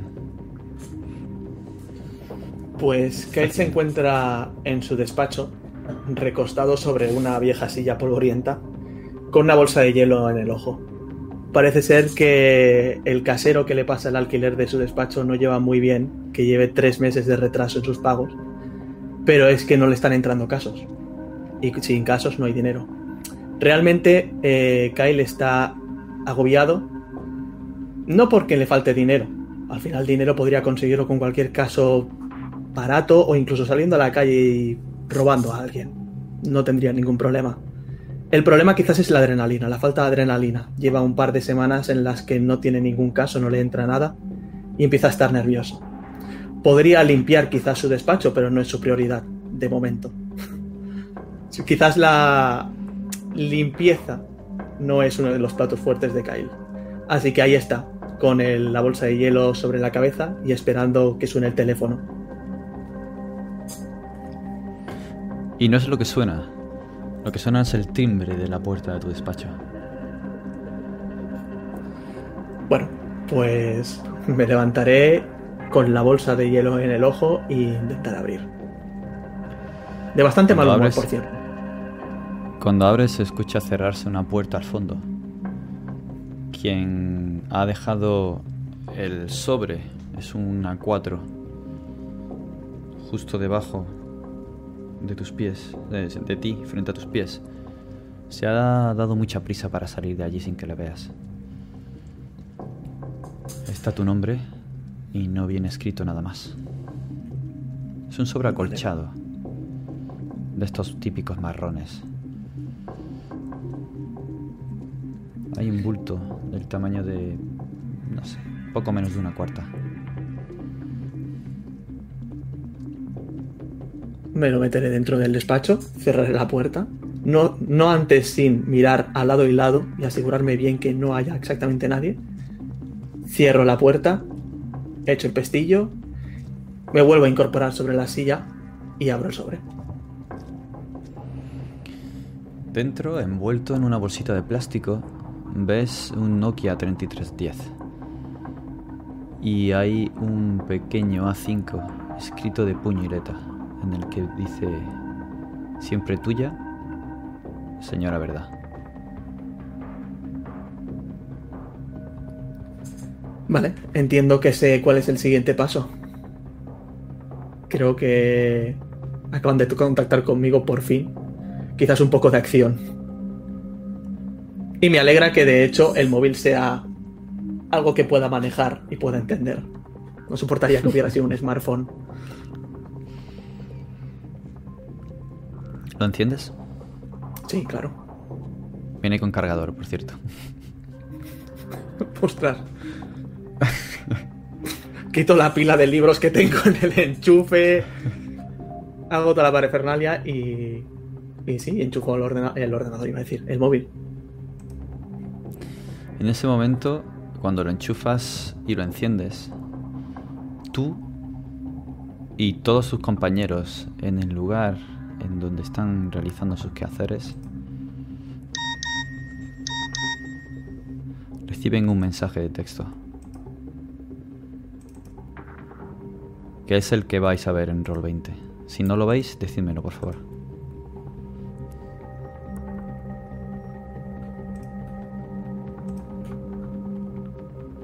¿Lo veis? Sí. ¿Se os ha abierto una ventanita? Sí. Que Vamos a mostrárselo Sí. aquí a la gente. Es ese mensaje.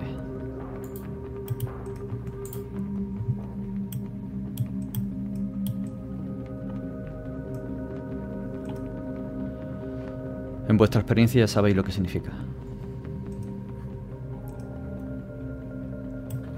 ¿Y qué significa? American Airlines, un número de vuelo. Boss es un aeropuerto. Es el aeropuerto Logan de Boston.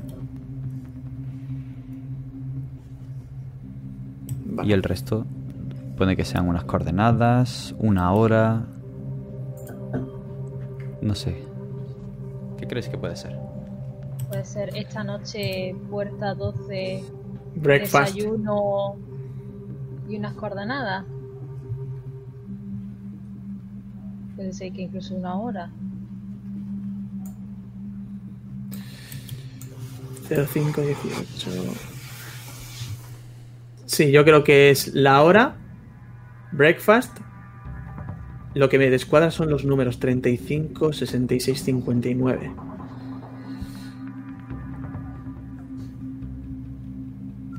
Claro. Esto no tiene pinta de código postal, no tiene pinta. Esto tiene pinta de coordenada. Hay un símbolo raro delante de la última línea. Es un menos. Eso es un menos. Ah, Eso es una, Sí. una coordenada entonces. ah, vale, que es un 71. Sí, sí. Vale. Que se me sé por solapa qué ha al menos. tan pegado. Vale, vale, vale. Vale, eh, entiendo que yo sé que Alex también trabaja para, para la Ordo Veritatis. Sí, ya habéis hecho algún trabajo para ellos juntos, sí.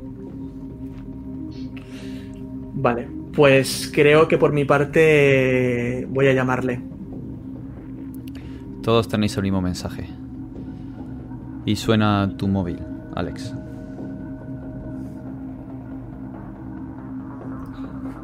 Estás silenciada. Miro el número que me llama. No lo conoces. Pues ya sé de qué se trata, contesto. Alex, Sí, ah, Alex, ¿verdad? Verás, sí, ¿has recibido el mensaje? sí. Lo tengo aquí delante. Vale, eh, creo, no sé si estás conmigo, creo que esto pueden ser coordenadas. No tengo un ordenador a mano, ya sabes que mis métodos son bastante más analógicos, Así que si puedes intentar saber de dónde salen estas coordenadas. Meto los números, meto los números en el ordenador y busco.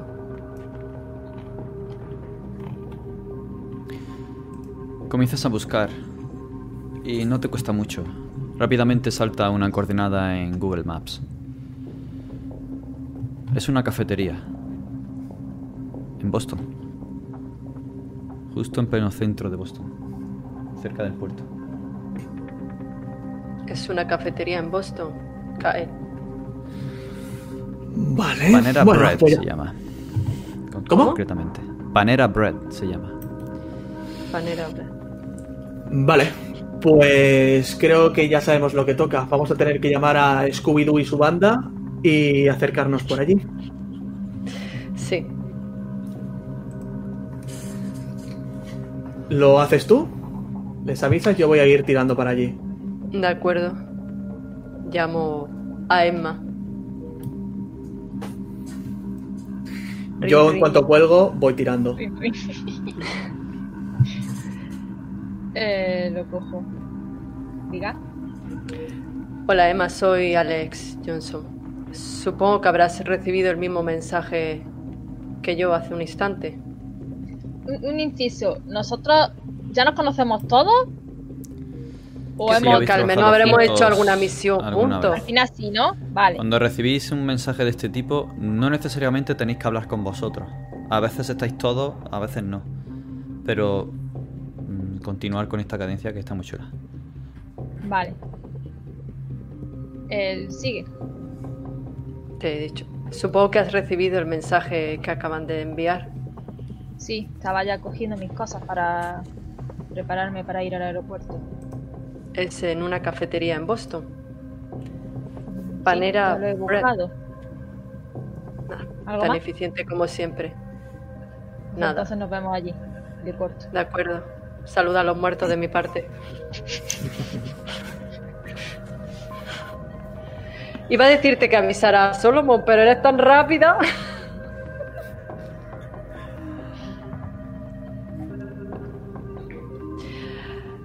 Como no sé si lo va a avisar, aviso a Solomon. Que creo que Ya se la ha congelado. conoces. Ah, no, no, No, no, no, gusta- no, no le gusta hablar por teléfono, ¿no, Emma? no. Ni en persona. Eh, llamo a Solomon. Chapman al habla. ¿Quién es? Hola, Chadman, me alegro de hablar contigo. Eh, soy Alex, supongo que ya sabrás por qué te llamo. Sí, claro. Yo, mientras si, si viéramos a Solomon, eh, veis que él ya ha colocado su, su bata en el perchero y se está haciendo un, un nudo en la corbata mientras habla por el, por el manos libres. Sí, sí, he recibido, he recibido ya el mensaje. De hecho, tengo, he empezado a preparar la maleta. No, de acuerdo. ¿Sabes ya dónde es? Si no te lo digo. Eh, sí, no he mirado todavía las coordenadas que venían al, al final, pero ya tengo identificado el, el vuelo de American Airlines y nuestro destino. Bueno, pues es una cafetería en Boston. Panera Bread se llama. ¿Vale? Ya están avisados tanto Emma como. Genial. Así que nos vemos allí. Muy bien, pues espero que tengan buen café. Nos vemos pronto. De acuerdo. Hasta luego. Llegáis lo antes posible al aeropuerto, algunos utilizando su propio coche y dejándolo en uno de los múltiples aparcamientos. Otros utilizando transporte público, ya sea autobús, taxi, el metro. Vais corriendo a la puerta de embarque. Accedéis al avión y un vuelo muy cortito os deja en Boston, ya de madrugada. Tomáis alojamiento en uno de los hoteles que rodean el puerto, el, el aeropuerto de Logan, justo cerca de la bahía. A lo lejos podéis ver varias grúas, montón de containers y a la izquierda diferentes almacenes muy grandes, algunos de ellos con un nombre bien grande para que se vea FedEx. Y es que una de las centrales de distribución está aquí, en el puerto de Boston. A la mañana siguiente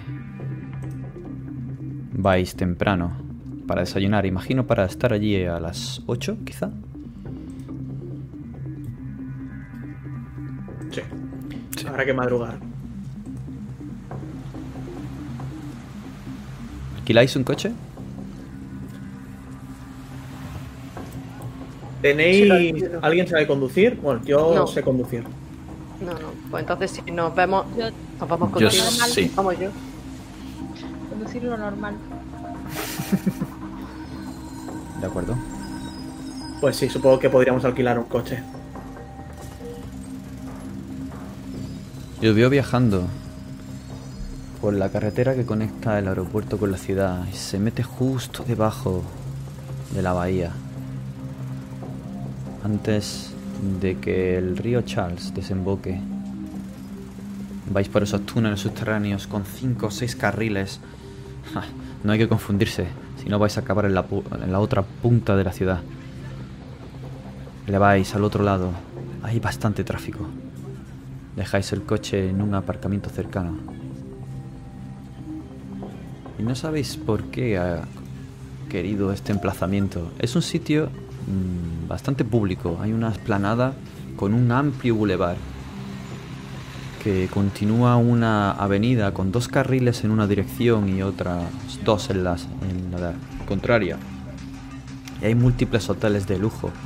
Entre ellos el Hilton está por ahí cerca pero uno de los hoteles típicos típicos, el que llaman el Robert Wharf, el hotel de la bahía. Lo tenéis justo enfrente de este local, de Panera Bread. Es muy característico porque como podéis ver en Roll20, tiene una gran, un gran pasillo abovedado de entrada, del que siempre pende una gran bandera americana. Quizá estén queriendo apelar a vuestros sentimientos patrióticos o quizá, quizá solo sea una coincidencia. Aunque la señora verdad que suele contactaros no deja nada al azar. Justo en esa acera donde está el árbol, en esa esquina, podéis ver grandes cristaleras, varias mesas de café para sentarse y comer algo, un mostrador con bollería de todo tipo, toda ecológica y un aroma de café que sale del respiradero. Unos pequeños toldos protegen del sol de la mañana que entra desde detrás del hotel, arrojando una gran sombra sobre la esquina del Panera Bread. Y el sol está brillando, iluminando a través de la bandera. Es, es un espectáculo bucólico. Entráis en Panera Bread y no tardáis en daros cuenta de vuestro objetivo. Allí está sola en una mesa, esperando, con un móvil en la mano. Su traje de negocios habitual, su cabello a media melena negra, siempre maquillada. Parece una abogada de élite. Allí os espera. Tendrá unos 40 años. Una verruga justo debajo del ojo derecho. Sus labios siempre apretados y esa tensión en la mirada. Cruza la mirada con vosotros. Y os señala los asientos frente a ella. Acerco Yo- y me siento. Voy a pedir rápidamente, es por la mañana, ¿verdad? Sí, sí, son las 8 de la mañana. Pues voy a pedirme un- una copa de bourbon y un bollo. Y me voy a sentar.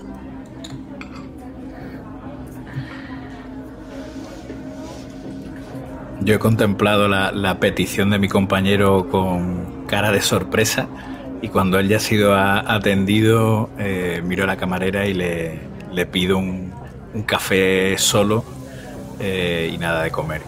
Lo tomo y, y voy siguiendo esa estela de, de olor a alcohol que tan temprano me está ayudando a despertarme casi más que mi propio café. Bienvenidos, gracias por su pronta respuesta. Por favor, sentaos.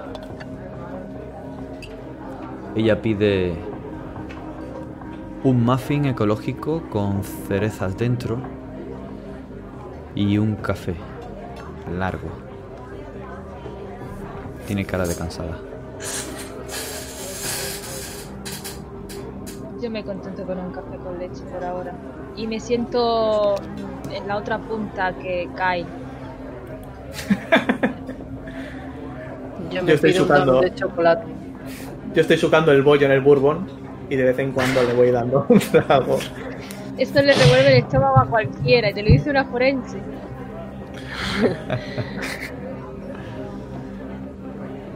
Nadie parece echaros cuenta. Todo el mundo está pidiendo café para llevar o que le rellenen su café, su cafetería para llevar. Mientras que otros sí están pidiendo diferentes tipos de muffins, otro tipo de bollería ecológica, algunas tostadas. Y toda la sala está impregnada de un aroma dulzón entremezclado con el del café americano.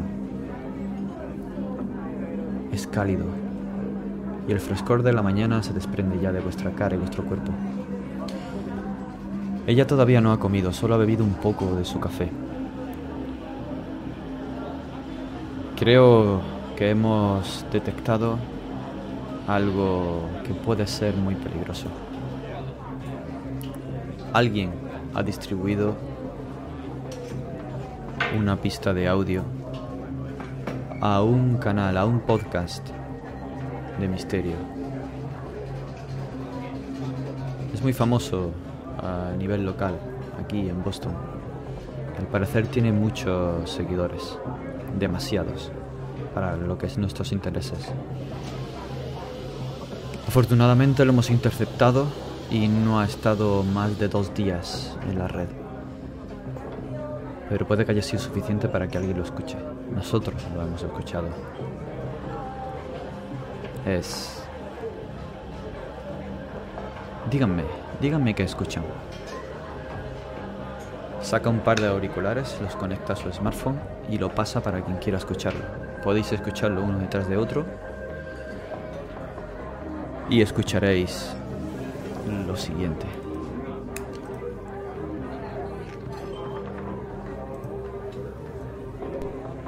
Weet je het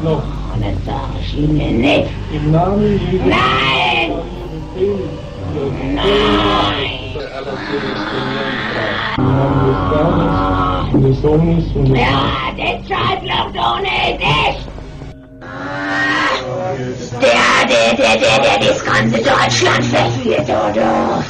Ja, ja, der ist ja noch drin.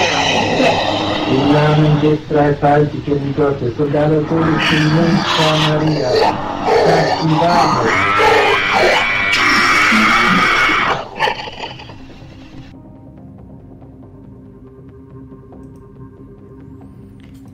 Wow.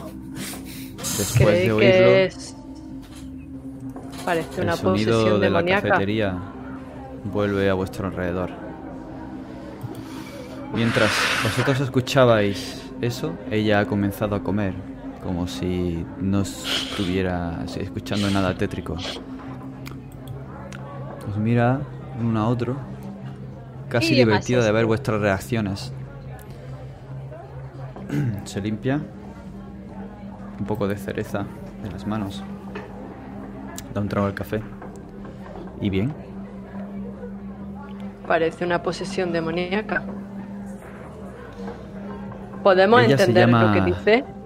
Ella se llama Diana. Pero no han escuchado nada raro. Quizás en la parte final parecía prácticamente, me ha sonado como una sierra, incluso una sierra eléctrica o algo así. Además del idioma, que no. que. Eh, intel- ininteligible totalmente. Al principio parecía alemán, Sí. Puedo pero ya después... poneroslo otra vez si queréis. En la parte esa final. Sí. Sí, Vale.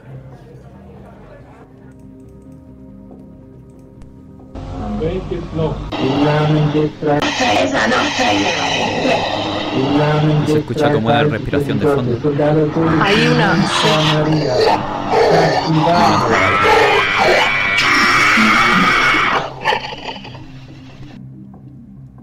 sí. Y Hay aliento tres voces, un claramente. aparato o algo. No sabéis.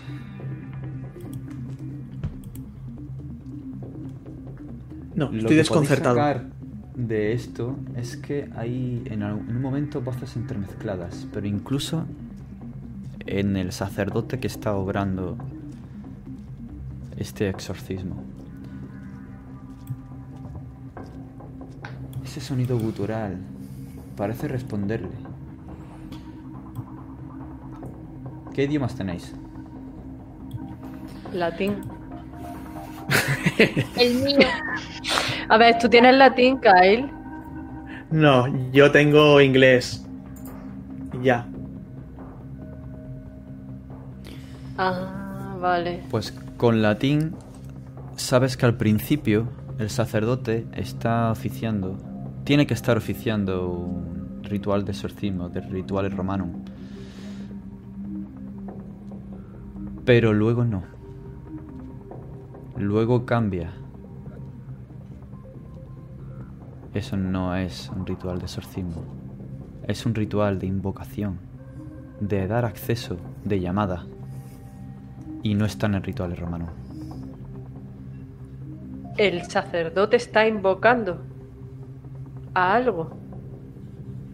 De hecho, al hablar, al hablar él,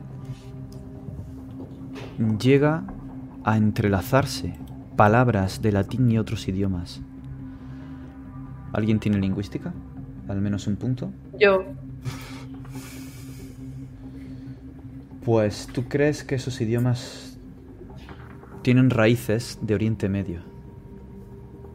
Quizá arameo, quizá sirio o, o algún idioma de la antigua Babilonia. Pero su raíz, la raíz de esas palabras parece ser de allí, de Oriente Medio. Si te gastas un punto puedo decirte algo más. Me lo gasto. Pues quítate un punto de lingüística. ¿Esto dónde lo pongo, David? Lo, lo marco Tienes en el, el valor y la reserva. Simplemente de la reserva Vale. quítate uno de los puntos. Haciendo clic creo que se ponen y se quitan. Vale. Sí. Sí. ¿Te parece entender por, por cercanía en la raíz que puede significar entre el latín y esas palabras entremezcladas de quizá arameo? Entrada. Atraviésalo.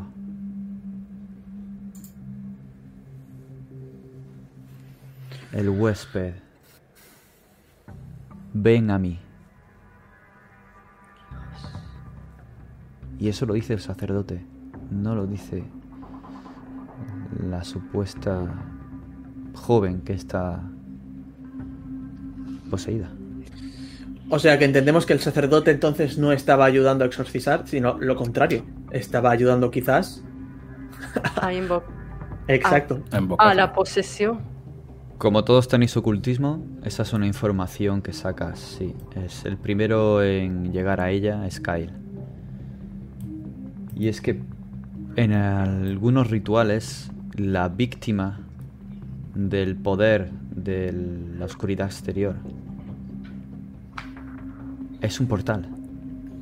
Es un vehículo a través del cual hacer o permitir la entrada de algo más poderoso.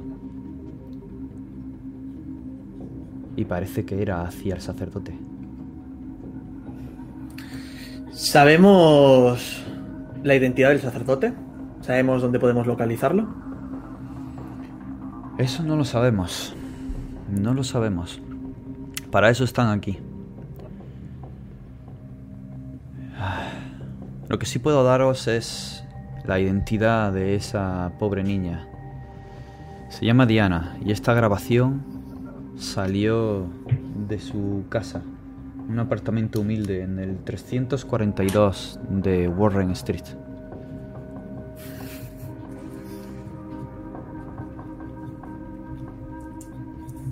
Joder, qué casualidad, de verdad.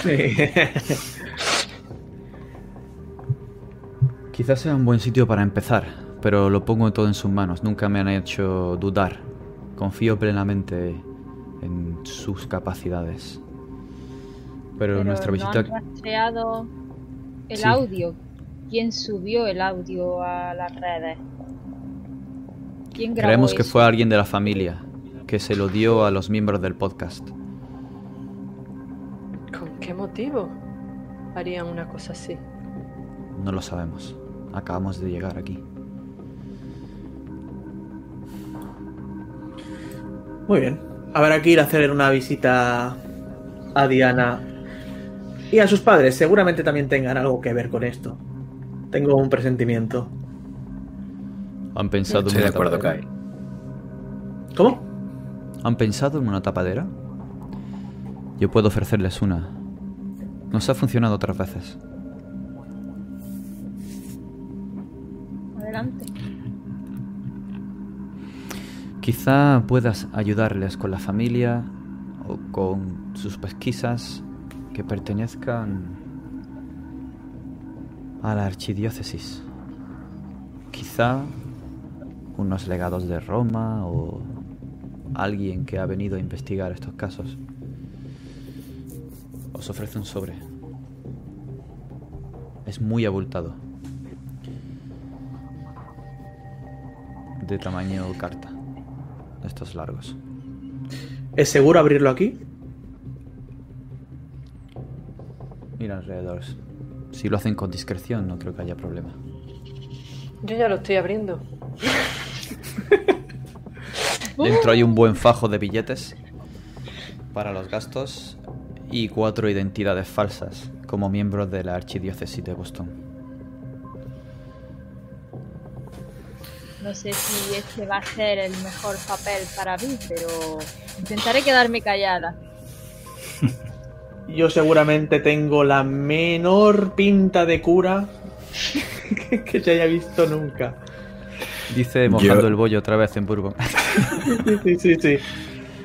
Yo cojo mi, mi- mi identificación personal, la miro y, y le digo a mis compañeros, digo, creo que esta va a ser la ocasión en la que si me viera, mi abuela Agnes estaría más orgulloso de mí. Pero bueno, irá este recuerdo por, por ella. ¿Qué nombres escogéis? Puede ser un pase temporal y habéis venido del extranjero. Puede que seáis norteamericanos o británicos con una misión en Roma, en el Vaticano, y que os han mandado aquí a investigar estos casos. ¿Qué nombre utilizáis? ¿Cuál sería vuestro Emily zapato? Rose. Muy apropiado. O sea que lo lógico sería que viniéramos de Italia. No, no tiene por qué. No tiene por qué, He pero dado, he dado ideas. Más que nada Claro, porque si es- sois de la archidiócesis y por lo que fuera quisierais ir a la archidiócesis a investigar o a coger información, puede que alguien diga, no os conozco. Aunque claro, la Claro. archidiócesis de Boston es muy grande. Claro, puede que desde Roma, desde el Vaticano, hayan contactado con nosotros porque hasta allá ha llegado esa información y quieren que la investiguemos.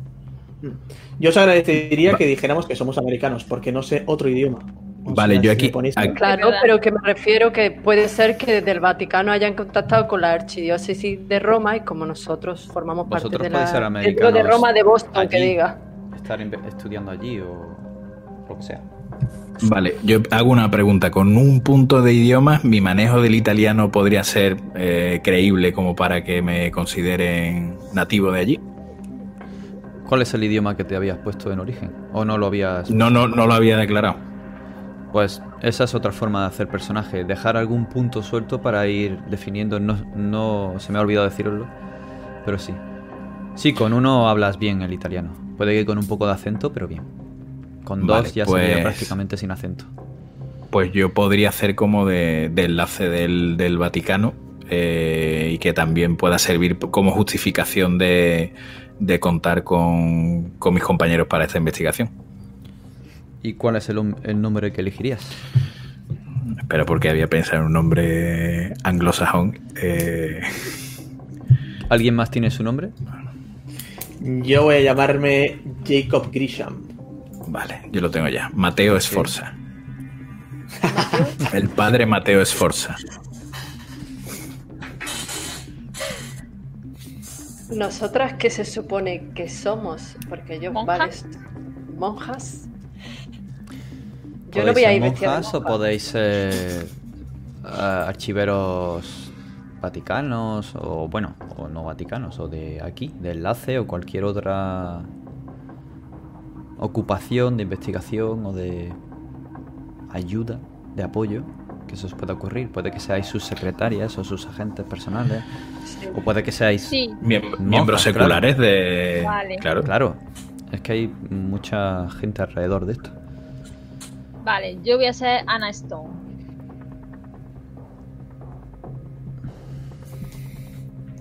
Ok. ¿Y eh, Kyle quién era? ¿Cómo se llama? Yo voy a ser Jacob Grisham.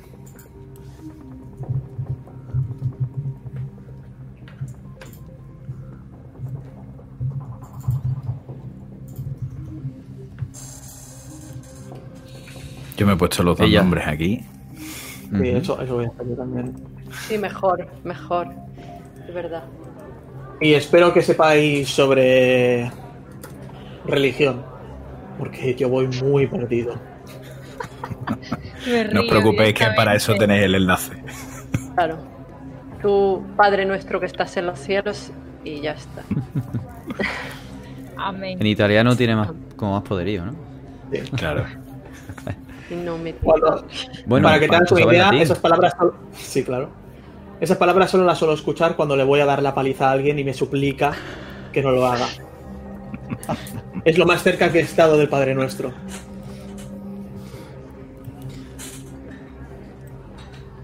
Ella sale de allí, paga la cuenta y os deja solos en la cafetería.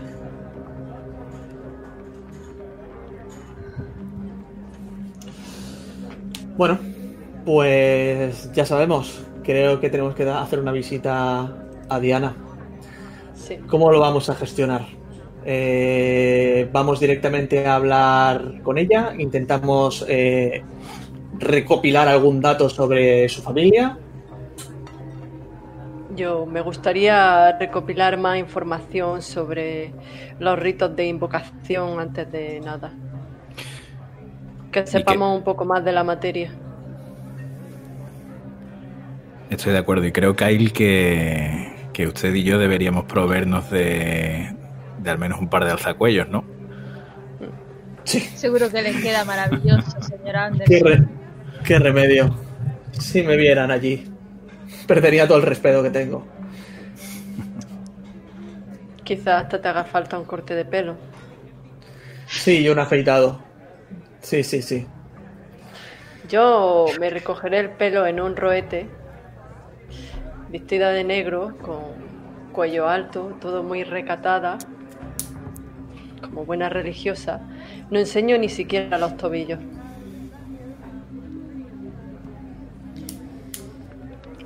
¿Tomáis alojamiento en algún Supongo hotel? que Emma ya sabe hacerlo perfectamente.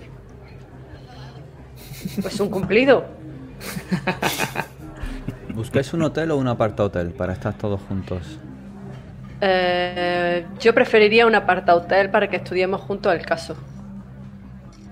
Bueno, podéis reuniros Sí. en una habitación de un hotel igualmente. A mí me da igual.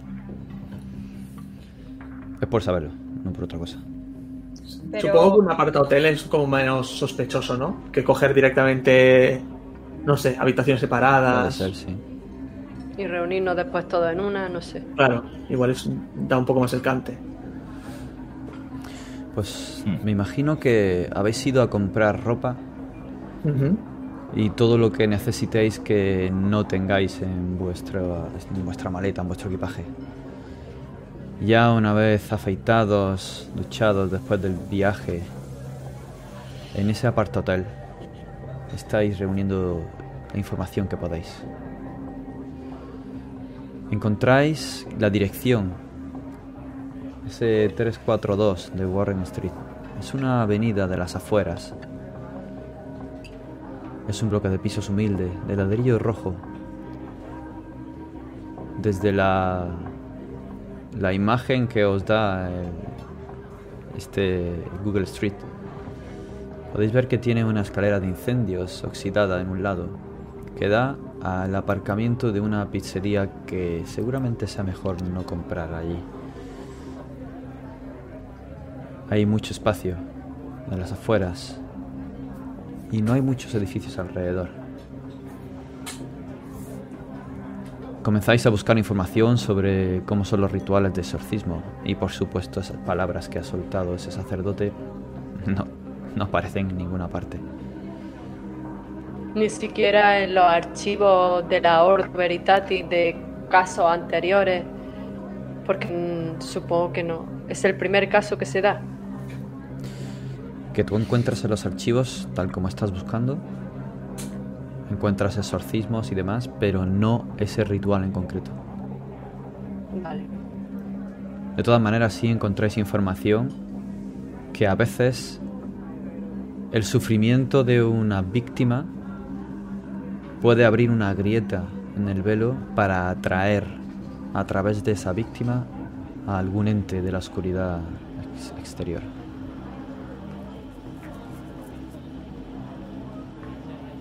No parece que vaya a ser un falso positivo, pinta muy, muy asoterrorista. Todo, todo indica que sí. Pero un Yo aún sacerdote así... en Boston, con la tradición católica que tienen, Quizá es un eso terrorista encubierto.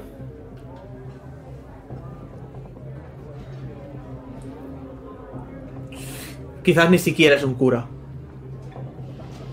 Yo tengo antropología. Si la utilizara, podría detectar o ver si, si hay algún tipo de ritual, sabiendo ya que no es el, el normal de un exorcismo que me resulte familiar.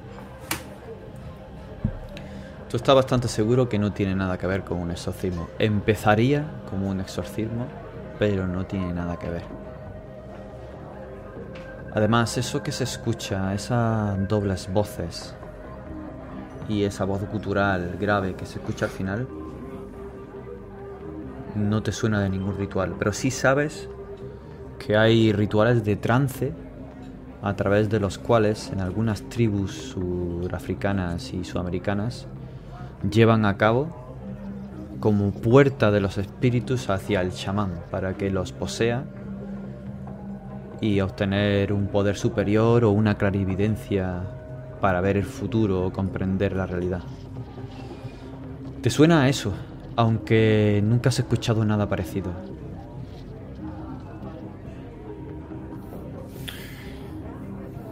Vale. Yo sigo con la teoría de que igual ni siquiera es un cura.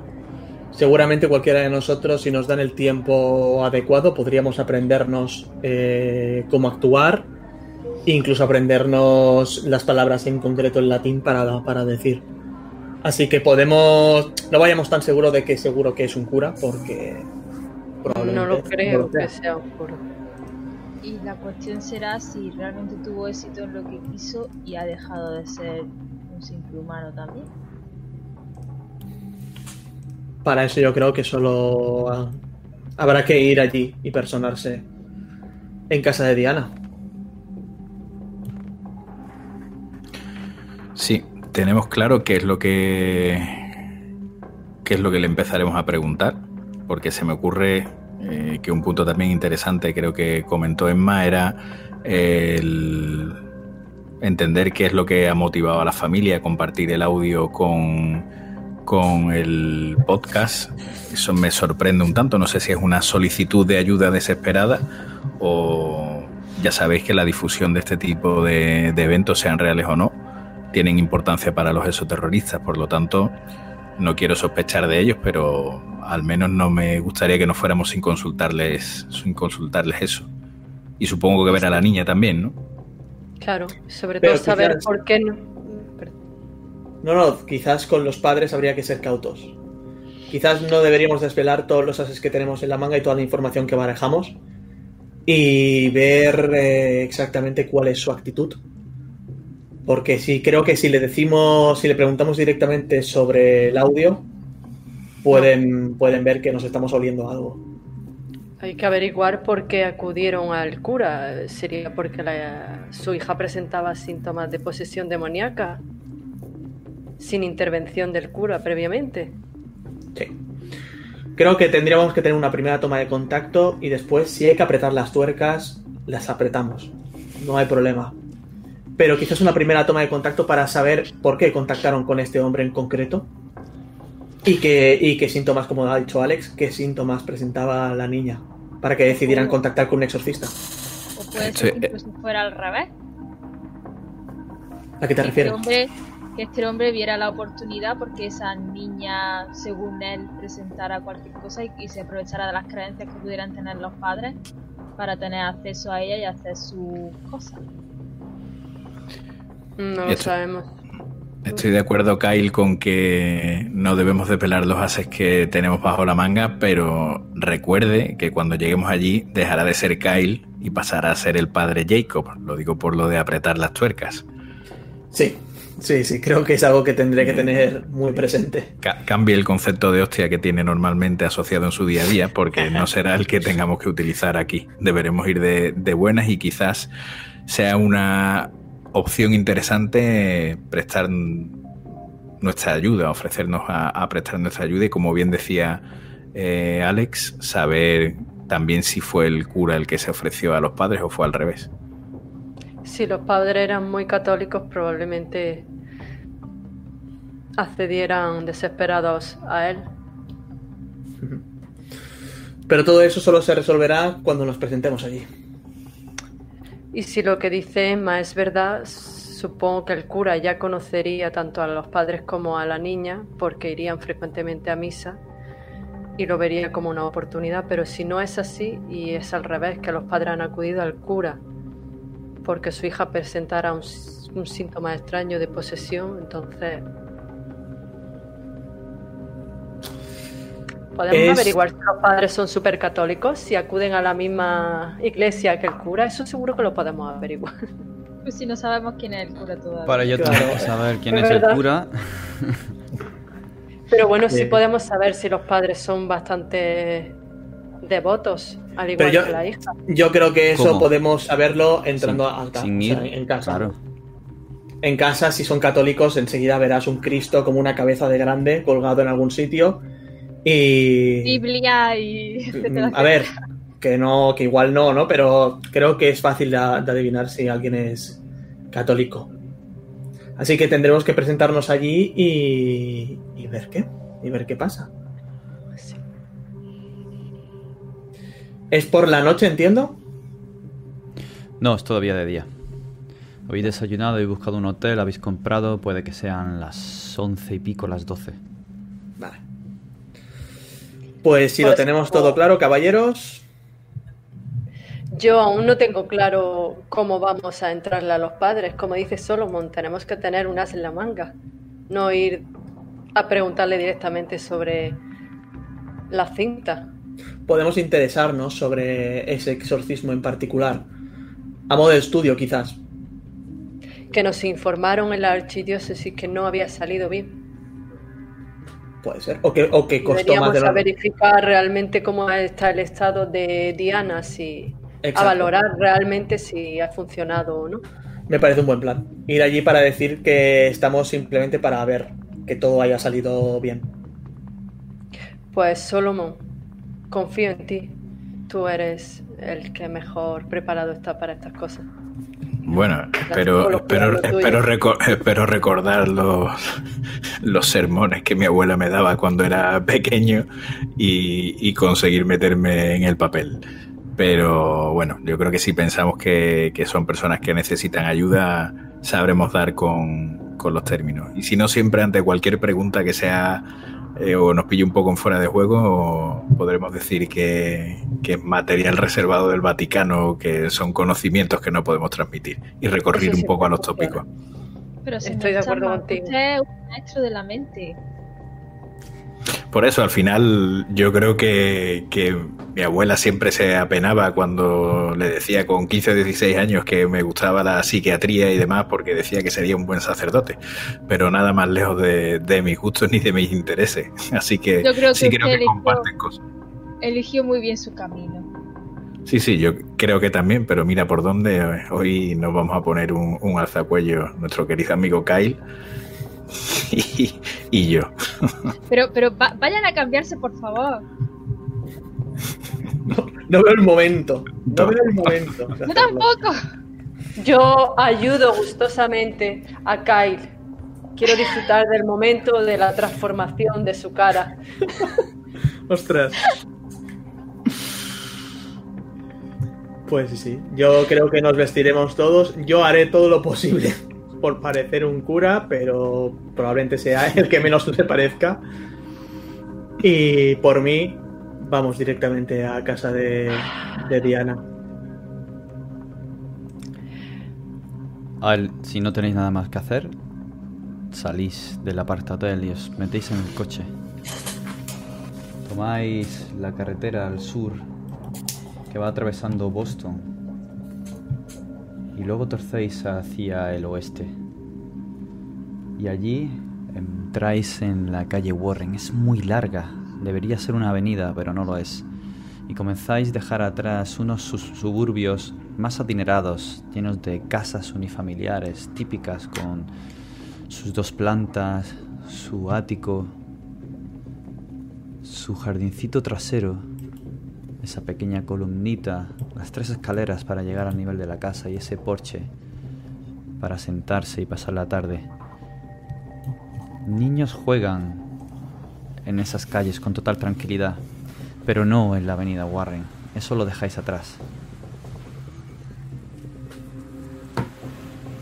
Al final, Un inciso. sí, ¿Sabemos cómo se llaman los padres para dirigirnos a ellos? no. Vale. Han dicho Diana, la niña, Vale. pero no os han dicho más datos. Quizá no los tengan. La casa podéis verla en los 20. Es un edificio de pisos de ladrillo. Hay una obra cercana. Se escucha el ruido del transporte público. Tiene que ser uno de esos pisos. El portal, el portal tiene la cerradura rota. No está cerrado. Es una zona pobre, dentro de lo que es Boston, que es una de las ciudades más ricas de los Estados Unidos. Pero sí, se ve esa escalera detrás de esa especie de pizzería, que es lo que se ve abajo a la derecha junto al contenedor. Justo allí detrás hay una escalera de incendios totalmente oxidada. Los ladrillos están sucios por la lluvia no los han tratado mucho tiempo. Los alféizares han visto tiempos mejores. Las ventanas necesitan una reforma. Mm. Parece que la familia era humilde, tal y como os han dicho. Y aquí, accediendo justo al portal, vamos a dejar la sesión de exorcistas, exoterroristas, este primer capítulo de exorcista, exorcista, madre mía, no estoy ahora al final. La palabra que más te gusta decir. Ah, por supuesto. Y damos las gracias a todos los que nos hayan visto por habernos acompañado en este, esta sesión cero de creación y en esta primera sesión de inicio de, esta, de este one shot. Que estará dentro de del pack de venta de, exo, de exoterroristas que estará disponible en preventa a partir del día 16, este viernes. Así que no os lo penséis, porque tanto el arte como el cuidado, como todas estas aventuras y complementos, tienen muy buena pinta. Pintaza, señores. Quiero agradecer que me hayan acompañado Miraba, Rubén, Erania y Miki. Un placer haber jugado con vosotros. Y espero que habéis disfrutado al menos como lo he disfrutado yo. Sí. Muchísimo. Que tiene esto. Sí, Esta sí, noche sí, no sí. duermo. Es la Además, Kyle va a tener aquí. tiempo, va a tener tiempo para mentalizarse y convertirse en un buen cura. Sí, sí, bueno, ya veréis, ya veréis. El peor Pues cura de la historia. sí. Entonces nos encomendamos al jueves, que será la siguiente sesión, de este one shot que hemos convertido en two shots ahí en esta pequeña introducción. Ya veremos qué depara a este grupo, a esta célula de la Ordo Veritatis, compuesta por Kyle Anderson, Emma Davis, Solomon Chapman y Alex Johnson, ahora metidos en el papel de legados de la archidiócesis, que vienen a investigar este extraño caso de exorcismo. Nada más. Nos vemos el jueves. Hasta luego. Ya. Chao.